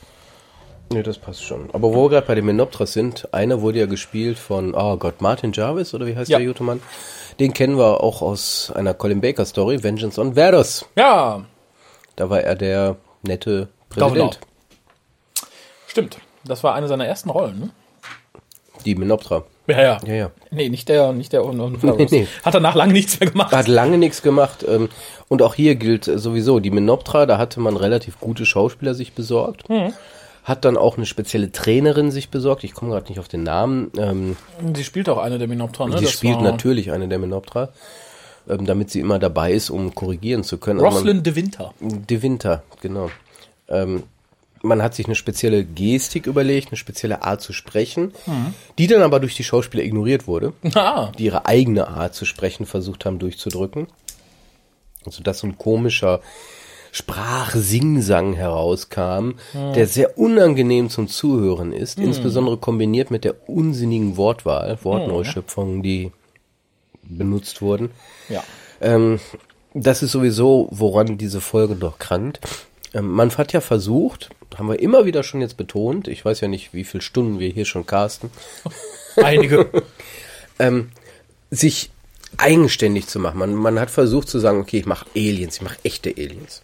Ich mache echte Außerirdische, die nicht normal menschlich sind. Dann fing man an, irgendwelche Begriffe zu erfinden, die vermeintlich nicht menschlich sind. Ähm, man hat dann den, den Optra, da kommen wir gleich zu, eine Sprache gegeben, die nur aus Bildern bestand. Was aber, und hier wiederhole ich mich natürlich, als gescheitert angesehen werden muss, weil ähm, irgendwo hat dann der Zuschauer keinen Griff drauf. So sehr wir auch immer wieder über zum Beispiel die Tennant-Ära bei Doctor Who geflucht haben, man hat durch die Emotionalität eine gewisse, einen Anker gehabt. Man hat eine Stelle gehabt, an die man sich als Zuschauer festkrallen konnte und wo man einen Bezug zu hatte. Hier hat man, das ist gewollt, eben das nicht gehabt und daher kommt auch das Scheitern. Ja. Ja, unter anderem. Ja, ja, ja, unter anderem. Episode 3 endet mit einem Cliffhanger, den ich als durchaus erwähnenswert erachte, weil es der für mich nicht dieser Cliffhanger ist, weil wieder nicht genau gezeigt wird, was passiert. Und zwar ist es ihn, der hockt in einer Lücke und wird dreckig. So sehe ich diesen Cliffhanger. Es wird später beschrieben, ja, ist er eingebrochen und wurde verschüttet und tralala. Es ist aber im Endeffekt der gute ihn, er hockt in einer Nische von Felsen und wird mit Dreck überschüttet. Dramatisch gleich null. Episode 4 hat etwas, das fand ich lustig. The Crater of Needles. Ja. The Crater of Needles ist in Quintessenz ein, ja, ein kleiner Platz im Studio, den man mit vielen, vielen, vielen, vielen Kilo Seealgen zugeschüttet hatte. Ja, aber hier haben wir endlich mal sowas wie eine Story. Ja, die fängt da tatsächlich langsam an. Kurz noch, und dieser, dieser, dieser Seaweed glänzte seltsam. Das wurde bemerkt und viele mochten es nicht.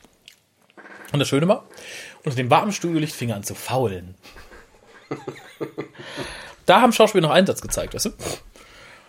Heute lässt du, arbeiten. heute lässt du als, als Star irgendwie deinen Hintern versichern und da äh, wartest du irgendwie schienbeintief durch faulende Seealgen. Und nimmst sie noch in die Hand. Ja, aber das Entscheidende ist tatsächlich das, was ich gerade eingeworfen hatte. Wir bekamen langsam so etwas wie eine Story. Das heißt, es hat wirklich vier Folgen gedauert, bis man so einen Kontext hatte, nämlich, dass es hier sowas wie ein Zwangsarbeitslager Lager gab, für wo, drei die, wo die Sarbi Kriegsgefangene gehalten haben. Hinterfragen wir mal besser nicht, ob das alles so Sinn macht ähm, in denen die normale Vegetation, die normale Flora und Fauna des Planeten in einen ja, Strom geschüttet wurden und dem Karziom schlussendlich, also dem Animus, zugeführt wurden, damit dieser diese normale Vegetation, diese normale Flora des Planeten umwandelt in seine kranke, krebsgeschwürartigen Auswüchse. Ähm, das ist das genau und ähm, spätestens hier hätte man aufpassen müssen, das ist eigentlich die Story. Das ist das, was der Animus macht und das ist das, was bekämpft werden musste. Sehr richtig. Äh, da was über eine Szene, wir hatten ja jetzt vor kurzem noch besprochen, ähm, The Bells of St. John, wo wir dann sagten, dass das Ende der, der, der, der Hauptdarstellerin, also praktisch ein kleines Kind war, ein bisschen hart war an der Stelle. An der Stelle war für mich auch eine Szene, die ich relativ hart für Kinder empfand. Und zwar als die äh, Sarbi, die Menoptra bei den Barbara sich befindet, gefangen nehmen, reißen sie einem die Flügel aus. War das nicht in Folge 3 noch? Ja, ja, ich habe es hier nur notiert. Entschuldigung. Ich, so, so chronologisch bin ich dann auch Ja, man sieht's halt nicht. Man sieht's nicht. Genau, sie Aber guckt halt entsetzt und guckt weg. Hier wird's halt explizit gezeigt, weil sie halt nicht mehr fliegen können. Und ich fand schon nummer hart. Das ist ja fast so ein bisschen wie Hände abhacken bei Diebstahl. Äh, ich fand's ziemlich hart. Also Ich musste, ich musste, ich musste an The Time Meddler denken, wo wir die vergewaltigte Frau hatten. ja, Also es gibt so ein, zwei Stellen, wo man, glaube ich, der Autor ein bisschen zu weit gegangen ist und man nicht wusste, wie man damit umgeht. ja. Fand ich hier aus, wird später fortführend thematisiert. Äh, und zwar haben wir dann einen Minuten, der hat seine Flügel noch und benimmt sich, weiß ich nicht, arrogant wie Jöp. Ja klar, wer Weil er fliegen noch kann, Flügel ist hat. klar im Vorteil. Ja, genau, aber das fand ich dann halt, hatte noch einen faderen Nachgeschmack irgendwie, dass man das dann noch charakterlich thematisieren muss. Weil, wie gesagt, Verkrüppelung fand ich da schon irgendwie als Thema relativ hart. Ja, wobei es war nicht die Verkrüppelung per se als Verkrüppelung, sondern ähm, ja, klar, die dürfen nicht mehr fliehen. Ja, ja. Und dementsprechend wurde das denen weggenommen. ja, aber es ist ja analog zur, zur Beinamputation in Misery. ja, passt schon. Ne? Also Passt schon, ein bisschen, okay. bisschen blah. Ich hätte noch eine, eine kleine Trivia, die vielleicht lustig am Rande ist. Sagt dir der Begriff Sarbi-Blocks etwas? Äh, spontan nicht. Sehr schön. Äh, die Sabi-Kostüme waren wohl sau unbequem, weil das Hinterteil eines Sabi länger war als dessen Beine. Das heißt, der arme Schauspieler ging gebückt und hatte Nee, die muss- ganze Zeit das das- schwere das Ding sah man auf dem auch, Kreuz. das. Und die konnten sich nicht aufrichten, weil es das Hinterteil dann erst den, den Boden berührte. Und ich glaube, es war John Scott Martin, der einen der, der Sabi spielte. Der hatte so Rückenschmerzen und hat sich dann wohl über so ein Geländer gehangen, so halb drauf, dass er halt gerade den Rücken gerade machen konnte, fiel da runter und landete auf dem Studioboden. Und alle waren so entsetzt, weil er rührte sich nicht mehr, dachten, oh Gott, jetzt ist er tot. Die waren der festen Überzeugung, der hat sich gerade umgebracht. Und er sagte dann, als sie ankamen, nee, er hat das erste Mal an diesem Tag keine Schmerzen, weil dann so lag. Und ab dem nächsten Drehtag wurde dann äh, von der, weiß ich nicht, von der Prop-Abteilung zusätzlich äh, für jeden Sabi ein Sabi-Block geordert. Und das war wie so ein kleiner höherer Karton, auf dem die sich dann setzen oder stellen konnten, der halt dann entsprechend äh, Platz baut, dass man den Schwanz hinten drüber hing, dass die Leute sich aufrecht hinsetzen konnten. Sowas wird heute auch gewerkschaftlich verboten, oder? Davon gehe ich aber fest aus. Wobei ich da sagen muss, die sollen sich mal nicht so anstellen. Die paar spielen Dr. Who mit. Die paar Szenen. hart genug. Dann kommt die Szene. Das, das war das, wo ich dann das zweite Mal dachte, mein Gott, beim Live-Audiokommentar wäre jetzt Feierabend. Wir sind im Untergrund und treffen das erste Mal die Optera. Eigentlich, jetzt mal ganz ehrlich, waren die für mich so das Highlight. Weil die haben es noch so ein bisschen rausgerissen. Die weiß, weißen Rasterinsekten. Ja. Spätestens da wusste ich, jetzt kann ich wieder zusehen. Äh, ich ich fand es schwierig. Ich meine, es wurde ja eingeführt, dass wir im Untergrund sind. Einfach aus dem Grund, weil man auch ein billiges, dunkles Set machen konnte. Kostete nicht viel. Äh, Dass man dann natürlich die im Untergrund lebenden Insekten als hell und weiß und schön kontrastreich einsetzte, fand ich schon schwierig. Es sind die saubersten in der ganzen Serie, obwohl sie unter Tage wohnen. Aber das war für mich dann so noch die Krönung. Also die Sabi waren schon lustig, die Minoptera waren toll, aber die Optera, die, die hätte man zum Special wiederholen müssen. Spätestens durch die Folgerung, Forderung. Ähm, Das Special heißt dann also Return of the Optera. hüpf, hüpf, hüpf, hüpf. Die hüpfen auf, wie, wie, wie im Hüpfsack spielen. äh, dann die, die Optera selber waren ja eine sehr kurzfristige Hinzunahme zur Produktion, so dass selbst Verity Lember erstaunt darüber war, was sie da sehen durfte, als sie mal die Dreharbeiten besucht.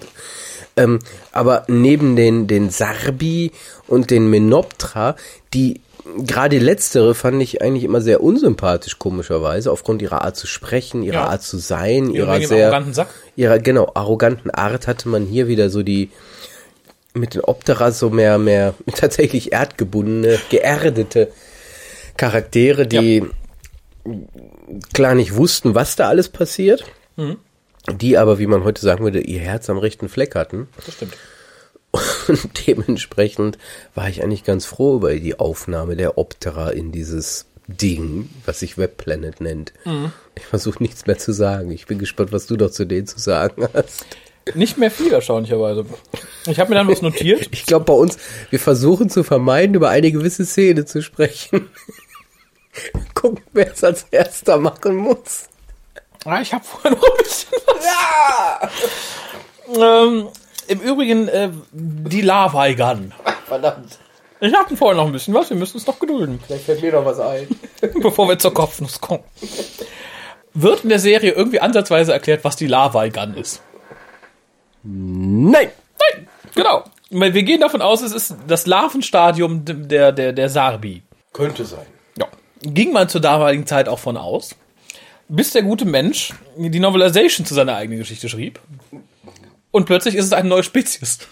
Aber gut. Er, er hat aber auch während der Novelization, äh, während ist gut, in der Novelization, andere Begrifflichkeiten benutzt. Da waren es nicht mit dem Menoptera, sondern Menoptera. Ja, ja, ja. Ihm fiel auf, dass es ähm, wortwahltechnisch attraktiver sei, Menoptera zu wählen. Stimmt, fließt auch schöner. Minoptera. Ja, Hier fließt wahr. so einiges. Ja, ich habe noch ein bisschen. Na, zwei aber nur. Oh, ich sehe deine Wertung, ich sehe deine Wertung. Oh, bist du irre? Denk nochmal drüber nach. Ich habe keine. Ja, ich sehe schon. Ich dachte, ich dachte, das wäre eine, eine 1,3, aber nein. ähm, was wohl zu Problemen führte, war der Plural. Von Sarbi. Sind es die Sarbi, die Sarbii oder die Sarbis? Die Sabonen. Die Saborigines. Die Saboricines. Und jetzt bin ich, glaube ich, da. ja. Erstaunlicherweise hatte ich mir einen Satz vorher notiert. Das ist mir alles egal. Ich will, dass es aufhört. Ich habe es mir als Notiz aufgeschrieben.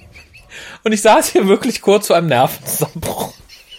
Mit diesem Gedanken, ich hatte ihn gerade formuliert, begeben wir uns unter Tage. Genau in diesem Moment steckt in die Wand. Wir haben noch nicht erwähnt, der Planet hat viele, viel Säure. Und tja, die Optera graten halt ein bisschen, plötzlich haben sie ein Leck. Und die Säure läuft rein.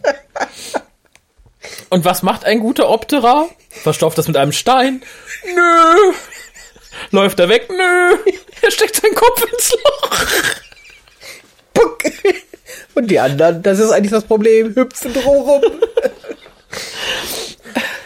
Es ist auch eine durchaus verstörende Szene, die aber William Russell, ohne was zu sagen, allein von seinem Blick köstlich einfängt. Er schafft tatsächlich dem noch ein bisschen Würde zu verleihen, indem er halt tatsächlich von der Reaktion her ein bisschen geschockt reagiert. Also, das hat mich so ein bisschen an Puppentheater erinnert. Oh, ein Loch, und rein. Also, wenn ihr es noch nicht gesehen habt, ihr werdet denken, oh, die, die spinnen noch oder so. Vielleicht hört ihr nur gefehlt, habt ihr auch gerade Wein getrunken. Wir sind jetzt, wir haben die zweite Flasche fast leer. Wenn ihr auch so weit weit, dann habt ihr die vor dem Regal stehen, habt noch nicht reingeguckt. Macht es. Spult mal vor, das ist Episode, oh Gott, ich, ich hoffe, es ist noch Episode, Vier. nee, fünf muss es sein. Nee, vier, oder? Fünf, das ist fünf, glaube ich. Fünf schon. Oh Mhm. Sechs habe ich mir auch gar nicht mehr Das, aufgeschrieben. es passiert ja nichts. Die Scheißfolgen sind einfach zu Ende und es geht weiter. Ja. Und man weiß nicht, wo man gerade ist. Aber die Kopfszene ist äh, eindeutig mein Favorite. Ja. Und danach kommt tatsächlich der zweite gute Cliffhanger der Folge. Ah, es muss kurz vom Cliffhanger zur Folge 6 sein. Nämlich der Doktor und Vicky dringen dann wieder bei den Sabi ein, nachdem sie erst von ihnen geflohen sind, wieder von ihnen gefangen wurden, wieder geflohen sind, wieder weg, wieder hin, wieder weg. Sind jetzt wieder da und dann werden sie praktisch von einem Netz beschossen. Und der Cliffhanger ist tatsächlich der Doktor, wie er Vicky hält und beide von diesem Netz äh, umnetzt sind. Und das finde ich optisch sehr gruselig. Das ist ein optisch ein schöner Cliffhanger. Das, das stimmt, das ist also ein schöner Cliffhanger, aber vorher haben wir natürlich einen der schlimmsten äh, Sätze, die der Dok erste Doktor jemals gesprochen hat. Weil man darf nicht vergessen, der Animus, die Animus, das Animus spricht über mit dem Doktor über so einen komischen Helm, den er immer. Der Hairdryer. Ja, genau. Und irgendwann sagt der Doktor dann tatsächlich, drop this hairdryer or whatever it is. Also spätestens hier muss Das- man sich fragen, sagt das William Hartnell Das- oder der Doktor? Laut Untertitel sagt es William Harten. Ja, ich denke auch, der hat aber die Schnauze voll von diesem Ding. Der will nur noch raus. Obwohl auch das ist, finde ich, ein ikonisches Bild von Doctor Who. Äh, das Gesicht Hartnells, wie es halt in diesem Hairdryer steckt und so hoch guckt. Das ist ein Foto, das habe ich ganz oft schon Ja, aber in der ersten Folge, nicht das, Ja, ja, was später ist, wo er nur noch genervt ist. Definitiv. Weil das Animus-Ding, das spricht ja nur sinnloses Zeug von sich. Oh, es geht weiter mit meinem zweiten Highlight. Hier habe ich das geschrieben, was ich jetzt gleich äh, inszenieren werde für euch. Und dahinter geschrieben, ich will ins Bett. und zwar, man stelle sich vor, ein Minoptera in Kampfeslust. Und er beschließt, mit seiner Minoptera-Truppe die Sarbi etwas anzugreifen, gleichzeitig abzulenken. Wie macht man das? Man nimmt die Arme hoch. Sarbi! Sarbi! ja. Und es funktioniert! Das machen wir demnächst auch. Die, die Gemeinschaft, solche Flotte der Alliierten. Deutsche! Deutsche! Und alle deutschen Soldaten. ne? laufen irritiert in der Gegend rum. Das, das können wir demnächst testen. Nordkoreaner! Nordkoreaner! Uh, uh. Ja, Ich verstehe es nicht. Warum? ich auch nicht. Und es ist nicht nur einmal. Sie sagen es ständig. Ständig Sarbi! Ich hab, ich hab, Raphael! Bist du irritiert? Läufst du jetzt in die Irre? ich glaube schon, ich habe vergessen sogar zu notieren. Siehst du, ich wollte mir noch rausschreiben, wie, wie, wie der fette Schmetterling die Lavagang erdrückt, aber sehen wir nicht. ähm, tja, dann habe ich noch einen Satz zum Animus hier notiert und das Ja, ich glaube, das, ich glaub, das haben wir noch überhaupt nicht erwähnt. Warum auch immer Gold ja, wird benutzt, damit der Animus andere Dinge kontrollieren kann. Wie den Deswegen Stift von Ian Chesterton. das, der Stift oder halt der, die, die, der Armreif von Barbara. Und die haben halt diesen, diesen komischen Halsharnis gedrisse Zeug. Ding, ähm, dass die halt benutzen, indem sie es über irgendwelche Sarbis legen, um sie kurzfristig zu kontrollieren. Und dann wird es mal eben verdreht zu einem kleinen Loch. damit man seiner Lavegang über die Nase stülpen kann. Das reicht aber nicht, weil die Lavegang kann ja noch schießen. Und sie schießt. Und sie schießt tötet und tötet den Schmetterling. Aber der Schmetterling fällt auf die Lavegang. Und da es ein dicker Schmetterling ist, ist die tot. ist sie tot. die gefährliche sagt- Lava-Gun. Ja, dann nimmt der Nächste das rot, das goldene Ding und sagt, die nächste ist meine. Das war wieder der Arrogante mit den Flügeln. Genau. Ja, der schönste Spruch, und das ist fast auch T-Shirt-tauglich. Animus, the great old one, looks like a great cheap one. und das tat er. Ich glaube, das ist auch das, das, was Hartner am meisten dann gefreut hat. Er konnte den Rest der Episode einfach gemütlich im Schaumstoff liegen und beten, dass es zu Ende geht. Genau, er hat nichts mehr gesagt. Es lag nur da. Er hat nichts gemacht. Ja. Wahrscheinlich hat er gesagt, passt mal auf, ich bin jetzt raus. Ich liege Ja, jetzt hier. lasst guckt, mich einfach in guckt, wie es fertig macht. Ich bin weg. Selbst Vicky hat sich fast nicht mehr nur, einmal was gesagt. Ja, während sich der, Barbara oder ihn oder während, während sich der gute Ian durch den Dreck graben dürfte, Ja. in einer speziellen Szene, die extra nachträglich noch geschrieben wurde, weil die Episode zu kurz war. Ja, die mussten irgendwie hochklettern und es nahm kein Ende. Die Er, er, kletterten. grabt dann, er, er grub praktisch unter dem Old One Er grabte. sich durch. Er grabt. so weit ist er schon gekommen. kam zufällig beim Old One Animus aus. Mhm. Wobei natürlich nicht klar ist, ob dieses, dieses spinnenartige Ding, ob das der Animus war oder ob der Animus, und das ist ja eigentlich deswegen Great Old One, mehr so ein, so ein Geisteswesen ist, was dieses Karzinom und dieses spinnenartige Ding, wie auch immer. Mhm. Jedenfalls hatte Barbara von den Menoptra eine Waffe. Der eigentlich nur ein Mikrofonkopf war. What fucking ever. Ich glaube, so eine ähnliche Waffe haben wir gerade hier auf dem Tisch stehen. Tja. Und, und sie soll auf die Dark Side oder so, auf, auf the Animus. Use it of the dark side. Aber Ich weiß keine nicht. Dark Side. I see you on the dark side of the moon. All that you touch. Ich weiß nicht, vielleicht muss ich mal einen Pink Floyd erst spielen, um das. Fast zu Ende. Du hast es fast geschafft, das ist so schön. Ja. Nee, aber spätestens da muss er, wie, aim it at the dark side.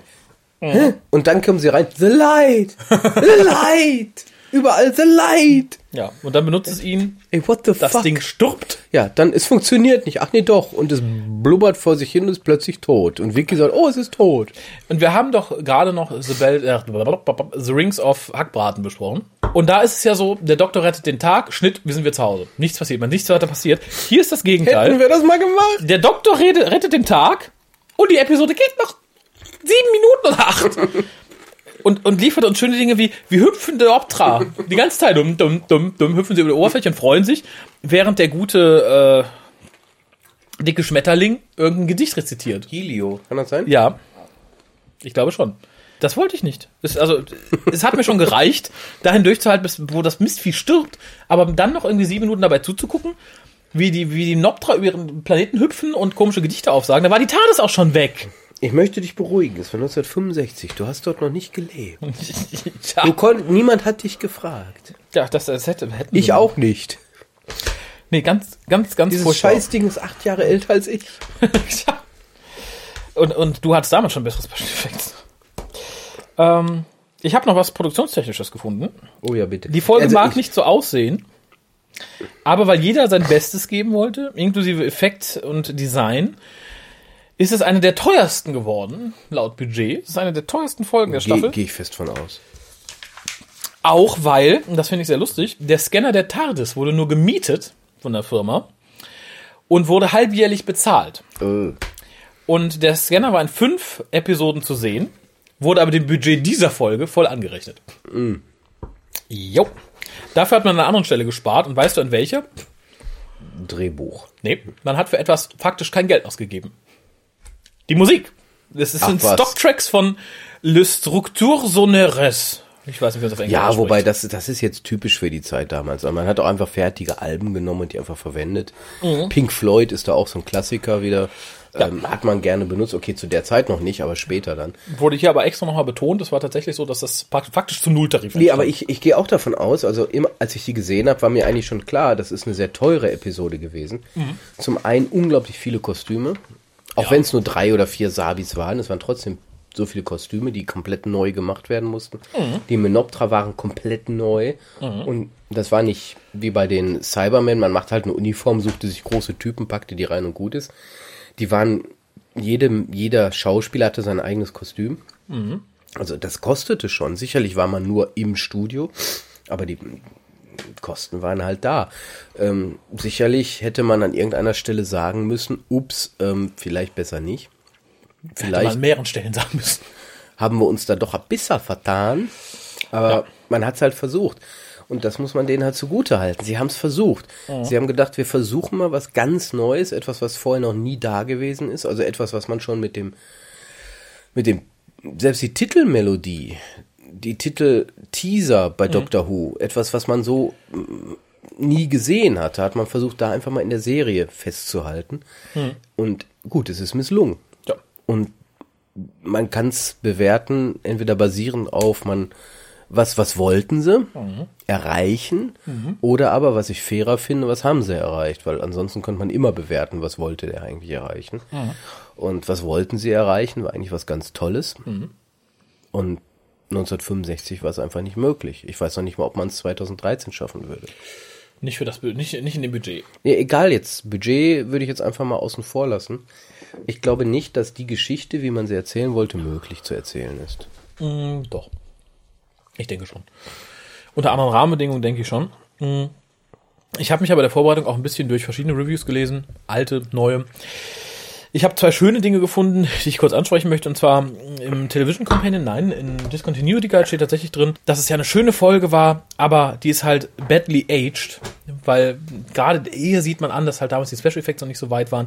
Das sehe ich anders. Äh, Ich fand die damals, also selbst für damalige Standards war sie kacke. Das zeigte sich auch in den Reaktionen von den Zuschauern. Selbst Kinder schrieben der BBC und sagten, dass das ja wohl albern war und unsinnig. Es die Folgen hatten den niedrigsten, heute nennt sich Appreciation Index, früher hieß es irgendwie anders, Ratings, bla, irgendwas. Äh, schnitt da ziemlich mies ab. Damals wurden schon Stimmen laut, dass Dr. Who ja vielleicht langsam mal Zeit wird, dass man es einstampfen würde, die Ideen würden ausgehen. Kann ich nach der Folge ein bisschen verstehen, wobei die Idee, finde ich ausgesprochen gut hier war. Die Idee ging nicht aus, es ging halt die, die Möglichkeiten des, der Umsetzung der Idee haben halt nicht funktioniert. Ja, ich glaube, da sind wir uns einig. Ähm, wobei jetzt hier, ob die Special Effects gut waren oder nicht, kann ich gar nicht beurteilen. Wie gesagt, zehn, annähernd zehn Jahre vor meiner Geburt. Ich unterstelle mal, dass sie jetzt nicht so dramatisch gut waren. Ja. Klar, es waren Männer in Kostümen, Äh, es gibt einen Vergleich. Männer, Männer an irgendwelchen Drähten, Mhm. die geflogen sind. Also es ist relativ entspannt, was da gezeigt wurde. Ja, es gibt aber einen relativ guten Vergleich, Aber- ähm, der, glaube ich, auch im Discontinue Guide erwähnt wird. Es gibt aus dem, aus dem ähnlichen Zeitrahmen, ich glaube von fünf Jahren vorher oder so, einen ähnlichen Film mit Riesenameisen, auch ein Science-Fiction-Film. Und da wurden halt auch zwei oder drei Riesenameisen umgesetzt, halt komplett animatronisch. Und die sahen wohl sehr gut aus. Und da war es halt in dem Kontrast sehr stark zu sehen. Das war ein Film, keine Serie. Ja, ich sag's ja nur von den Special Effects. Nee, ich will, ich will diesen, ich will diese Serie nicht schützen. Die ist eine Katastrophe. Ja. The Web Planet ist serientechnische Katastrophe. Man muss sie sehen, Mhm. denke ich. Als Doctor Who Fan muss man sie sehen. Nicht nur im Sinne von, okay, ich will ja alles mal gesehen haben, sondern man muss sich auch klar machen, was die Serie auch mal versucht hat zu sein. Mhm. Und gerade auch, warum sie gescheitert ist an der Stelle. Und ähm, gerade sowas wie The Web Planet macht einem eigentlich klar, dass die Serie, wie sie im Moment ist, sehr entspannt unterwegs ist. Sie, Ja. sie, sie versucht nichts. Sie, Ja, sie, sie, sie macht keine gefährlichen Experimente. Man ist meistens so unterwegs, dass man gerade die Zuschauer hält. Und hier, zum Glück damals, hatte man die Möglichkeit für sechs Wochen, anderthalb Monate, Mhm. etwas zu präsentieren, was ein Experiment war. Ein misslungenes Experiment. Aber, es Aber war ein ein Experiment und da wir immer noch hier sind, 50 Jahre Doctor Who dieses Jahr, ähm, ist dieses Experiment zwar misslungen, aber es hat der Serie nicht geschadet. Ja. Ähm, trotzdem eine Katastrophe. Ja. Ähm, es sind an sich schon schöne Schlussworte. Ich möchte, wie gesagt, noch auf ein Review zurückkommen. Irgendwo las ich kürzlich, man könnte sich sehr glücklich schätzen, es ist eine Schwarz-Weiß-Folge. Stell dir vor, die hätten damals schon Farbfernsehen gehabt. äh, wobei ich da sagen muss, ich finde, diese Folge ist der erste Kandidat, von dem ich eine Rekonstruktion als Animation sehen möchte, obwohl die Folge komplett existiert. Ja, dann aber nicht als 1 zu 1 Rekonstruktion, sondern mal überlegen, wie kann man es machen, damit es das meine ich. Aber man, man nimmt schon das Audio, so wie es existiert, bis auf so Totalausfälle vielleicht, ah, die, äh, und schustert darum halt optisch eine Folge, wie es hätte sein sollen. Ja. Nee, ich hatte ja schon ein, zwei Indikationen gegeben. Also, wenn ich schon über ameisenartige Dinge rede, dann sollten es Massen sein. Und gerade auch das Thema Creator of Needles, ja, wo sollen denn diese Zwangsarbeiter herkommen, außer diese drei Menoptras. Also spätestens hier muss man eigentlich auf einem ganz anderen Niveau arbeiten. Man muss eben von Milliarden von Sabis sprechen, man muss von Ja. Tausenden von gefangenen Menoptras oder ähnlichen Wesen sprechen. Spätestens dann wird die Folge glaubwürdig. Ja. Und auch dieser große alte Animus ähm, ist an sich eine gute Idee, aber da sollte man noch mal sich hinterfragen. Definitiv. Mm, Deine Wertung abschließenderweise. Ist unheimlich schwer. Also ich, ich, ich habe mich unheimlich schwer getan, eine Wertung zu machen. Ähm, schlussendlich, es ist eine schlechte Folge, es macht keinen Spaß, sie sich anzugucken, man quält sich dadurch. Sicherlich ein paar gute Momente. Ähm, Hartnell macht eigentlich immer Spaß zu sehen, wenn er nicht gerade K.O. in der Animus liegt. Vicky, ja, weiß ich nicht. Selbst Ian und Barbara waren dieses Mal nicht so gut. Ja. 1,5 Punkte maximal. Also ist keine gute Folge. Macht keinen Spaß. Nee, hast du recht.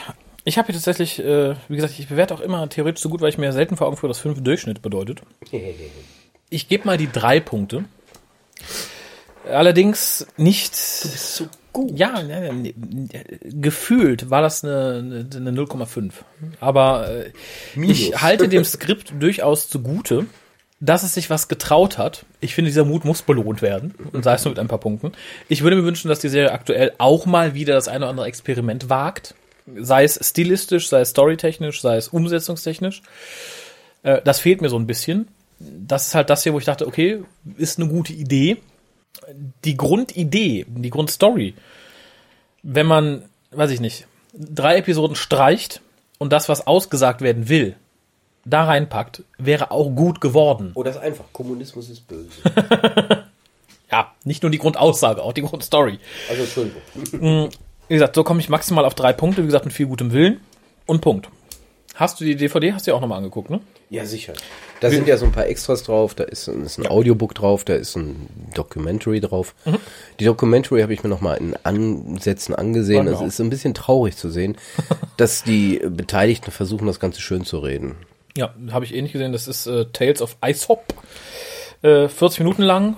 Wie gesagt, es kommen Leute wie Verity Lambert, äh, William Russell zu Wort. Ja, und versuchen halt so alle das Positive nochmal rauszukehren. Also gerade Verity Lambert ist da relativ verzweifelt am Werke. Aber auch, wie gesagt, mit, mit einem Nachdruck. Ich denke, es wäre besser gewesen, wenn sie einfach ehrlich gewesen wären. Ja. So wie wir jetzt. Einfach zu sagen, okay, ist halt scheiße. Ja. Nehmen wir es einfach mal hin. versucht, hat aber nicht es ist halt scheiße und jetzt sind wir mal ehrlich. Und hier hat man in der Dokumentation versucht, das Ganze ein bisschen zu positiv darzustellen. Ja. Und auch so Dinge wie ISOP, ISOP Galaxie und die ISOP Top Mhm. Bombe oder was auch immer das sein soll. Allein die Wortwahl, die da da ist, ist einfach eine Katastrophe. Wobei ich jetzt eher IOP genannt. International House of Pancakes. Äh, der Audiokommentar schlägt in eine ähnliche Kerbe. Es sind wieder unheimlich viele Leute bei William Russell, Verity Lambert, Richard Martin, Martin Davis.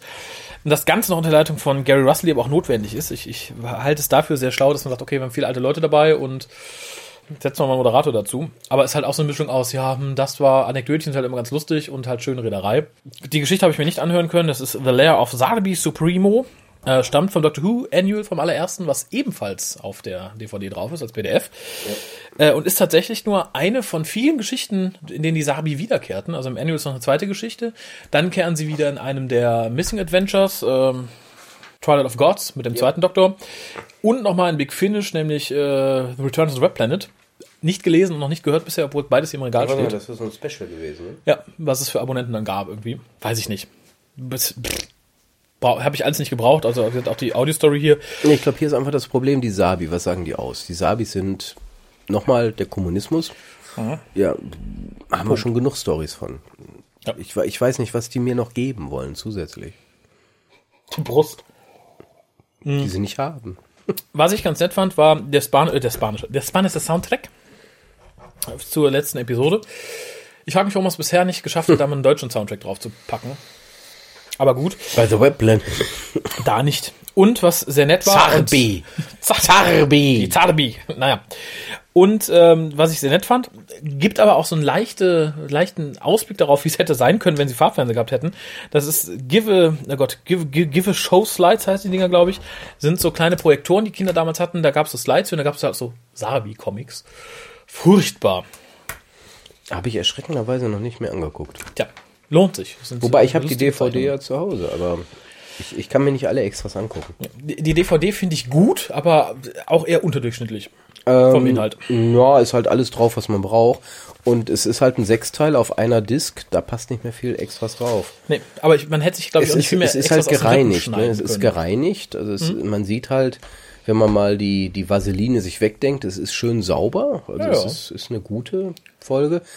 Ist halt inhaltlich eine Katastrophe. Technisch aus Sicht DVD-Umsetzung hervorragend. Ja, aber wie gesagt, Extras etwas mager, insofern eher unterdurchschnittlich, vor allem auch bei der Audiokommentar. Aber ein so sehr schönes Cover. Leute.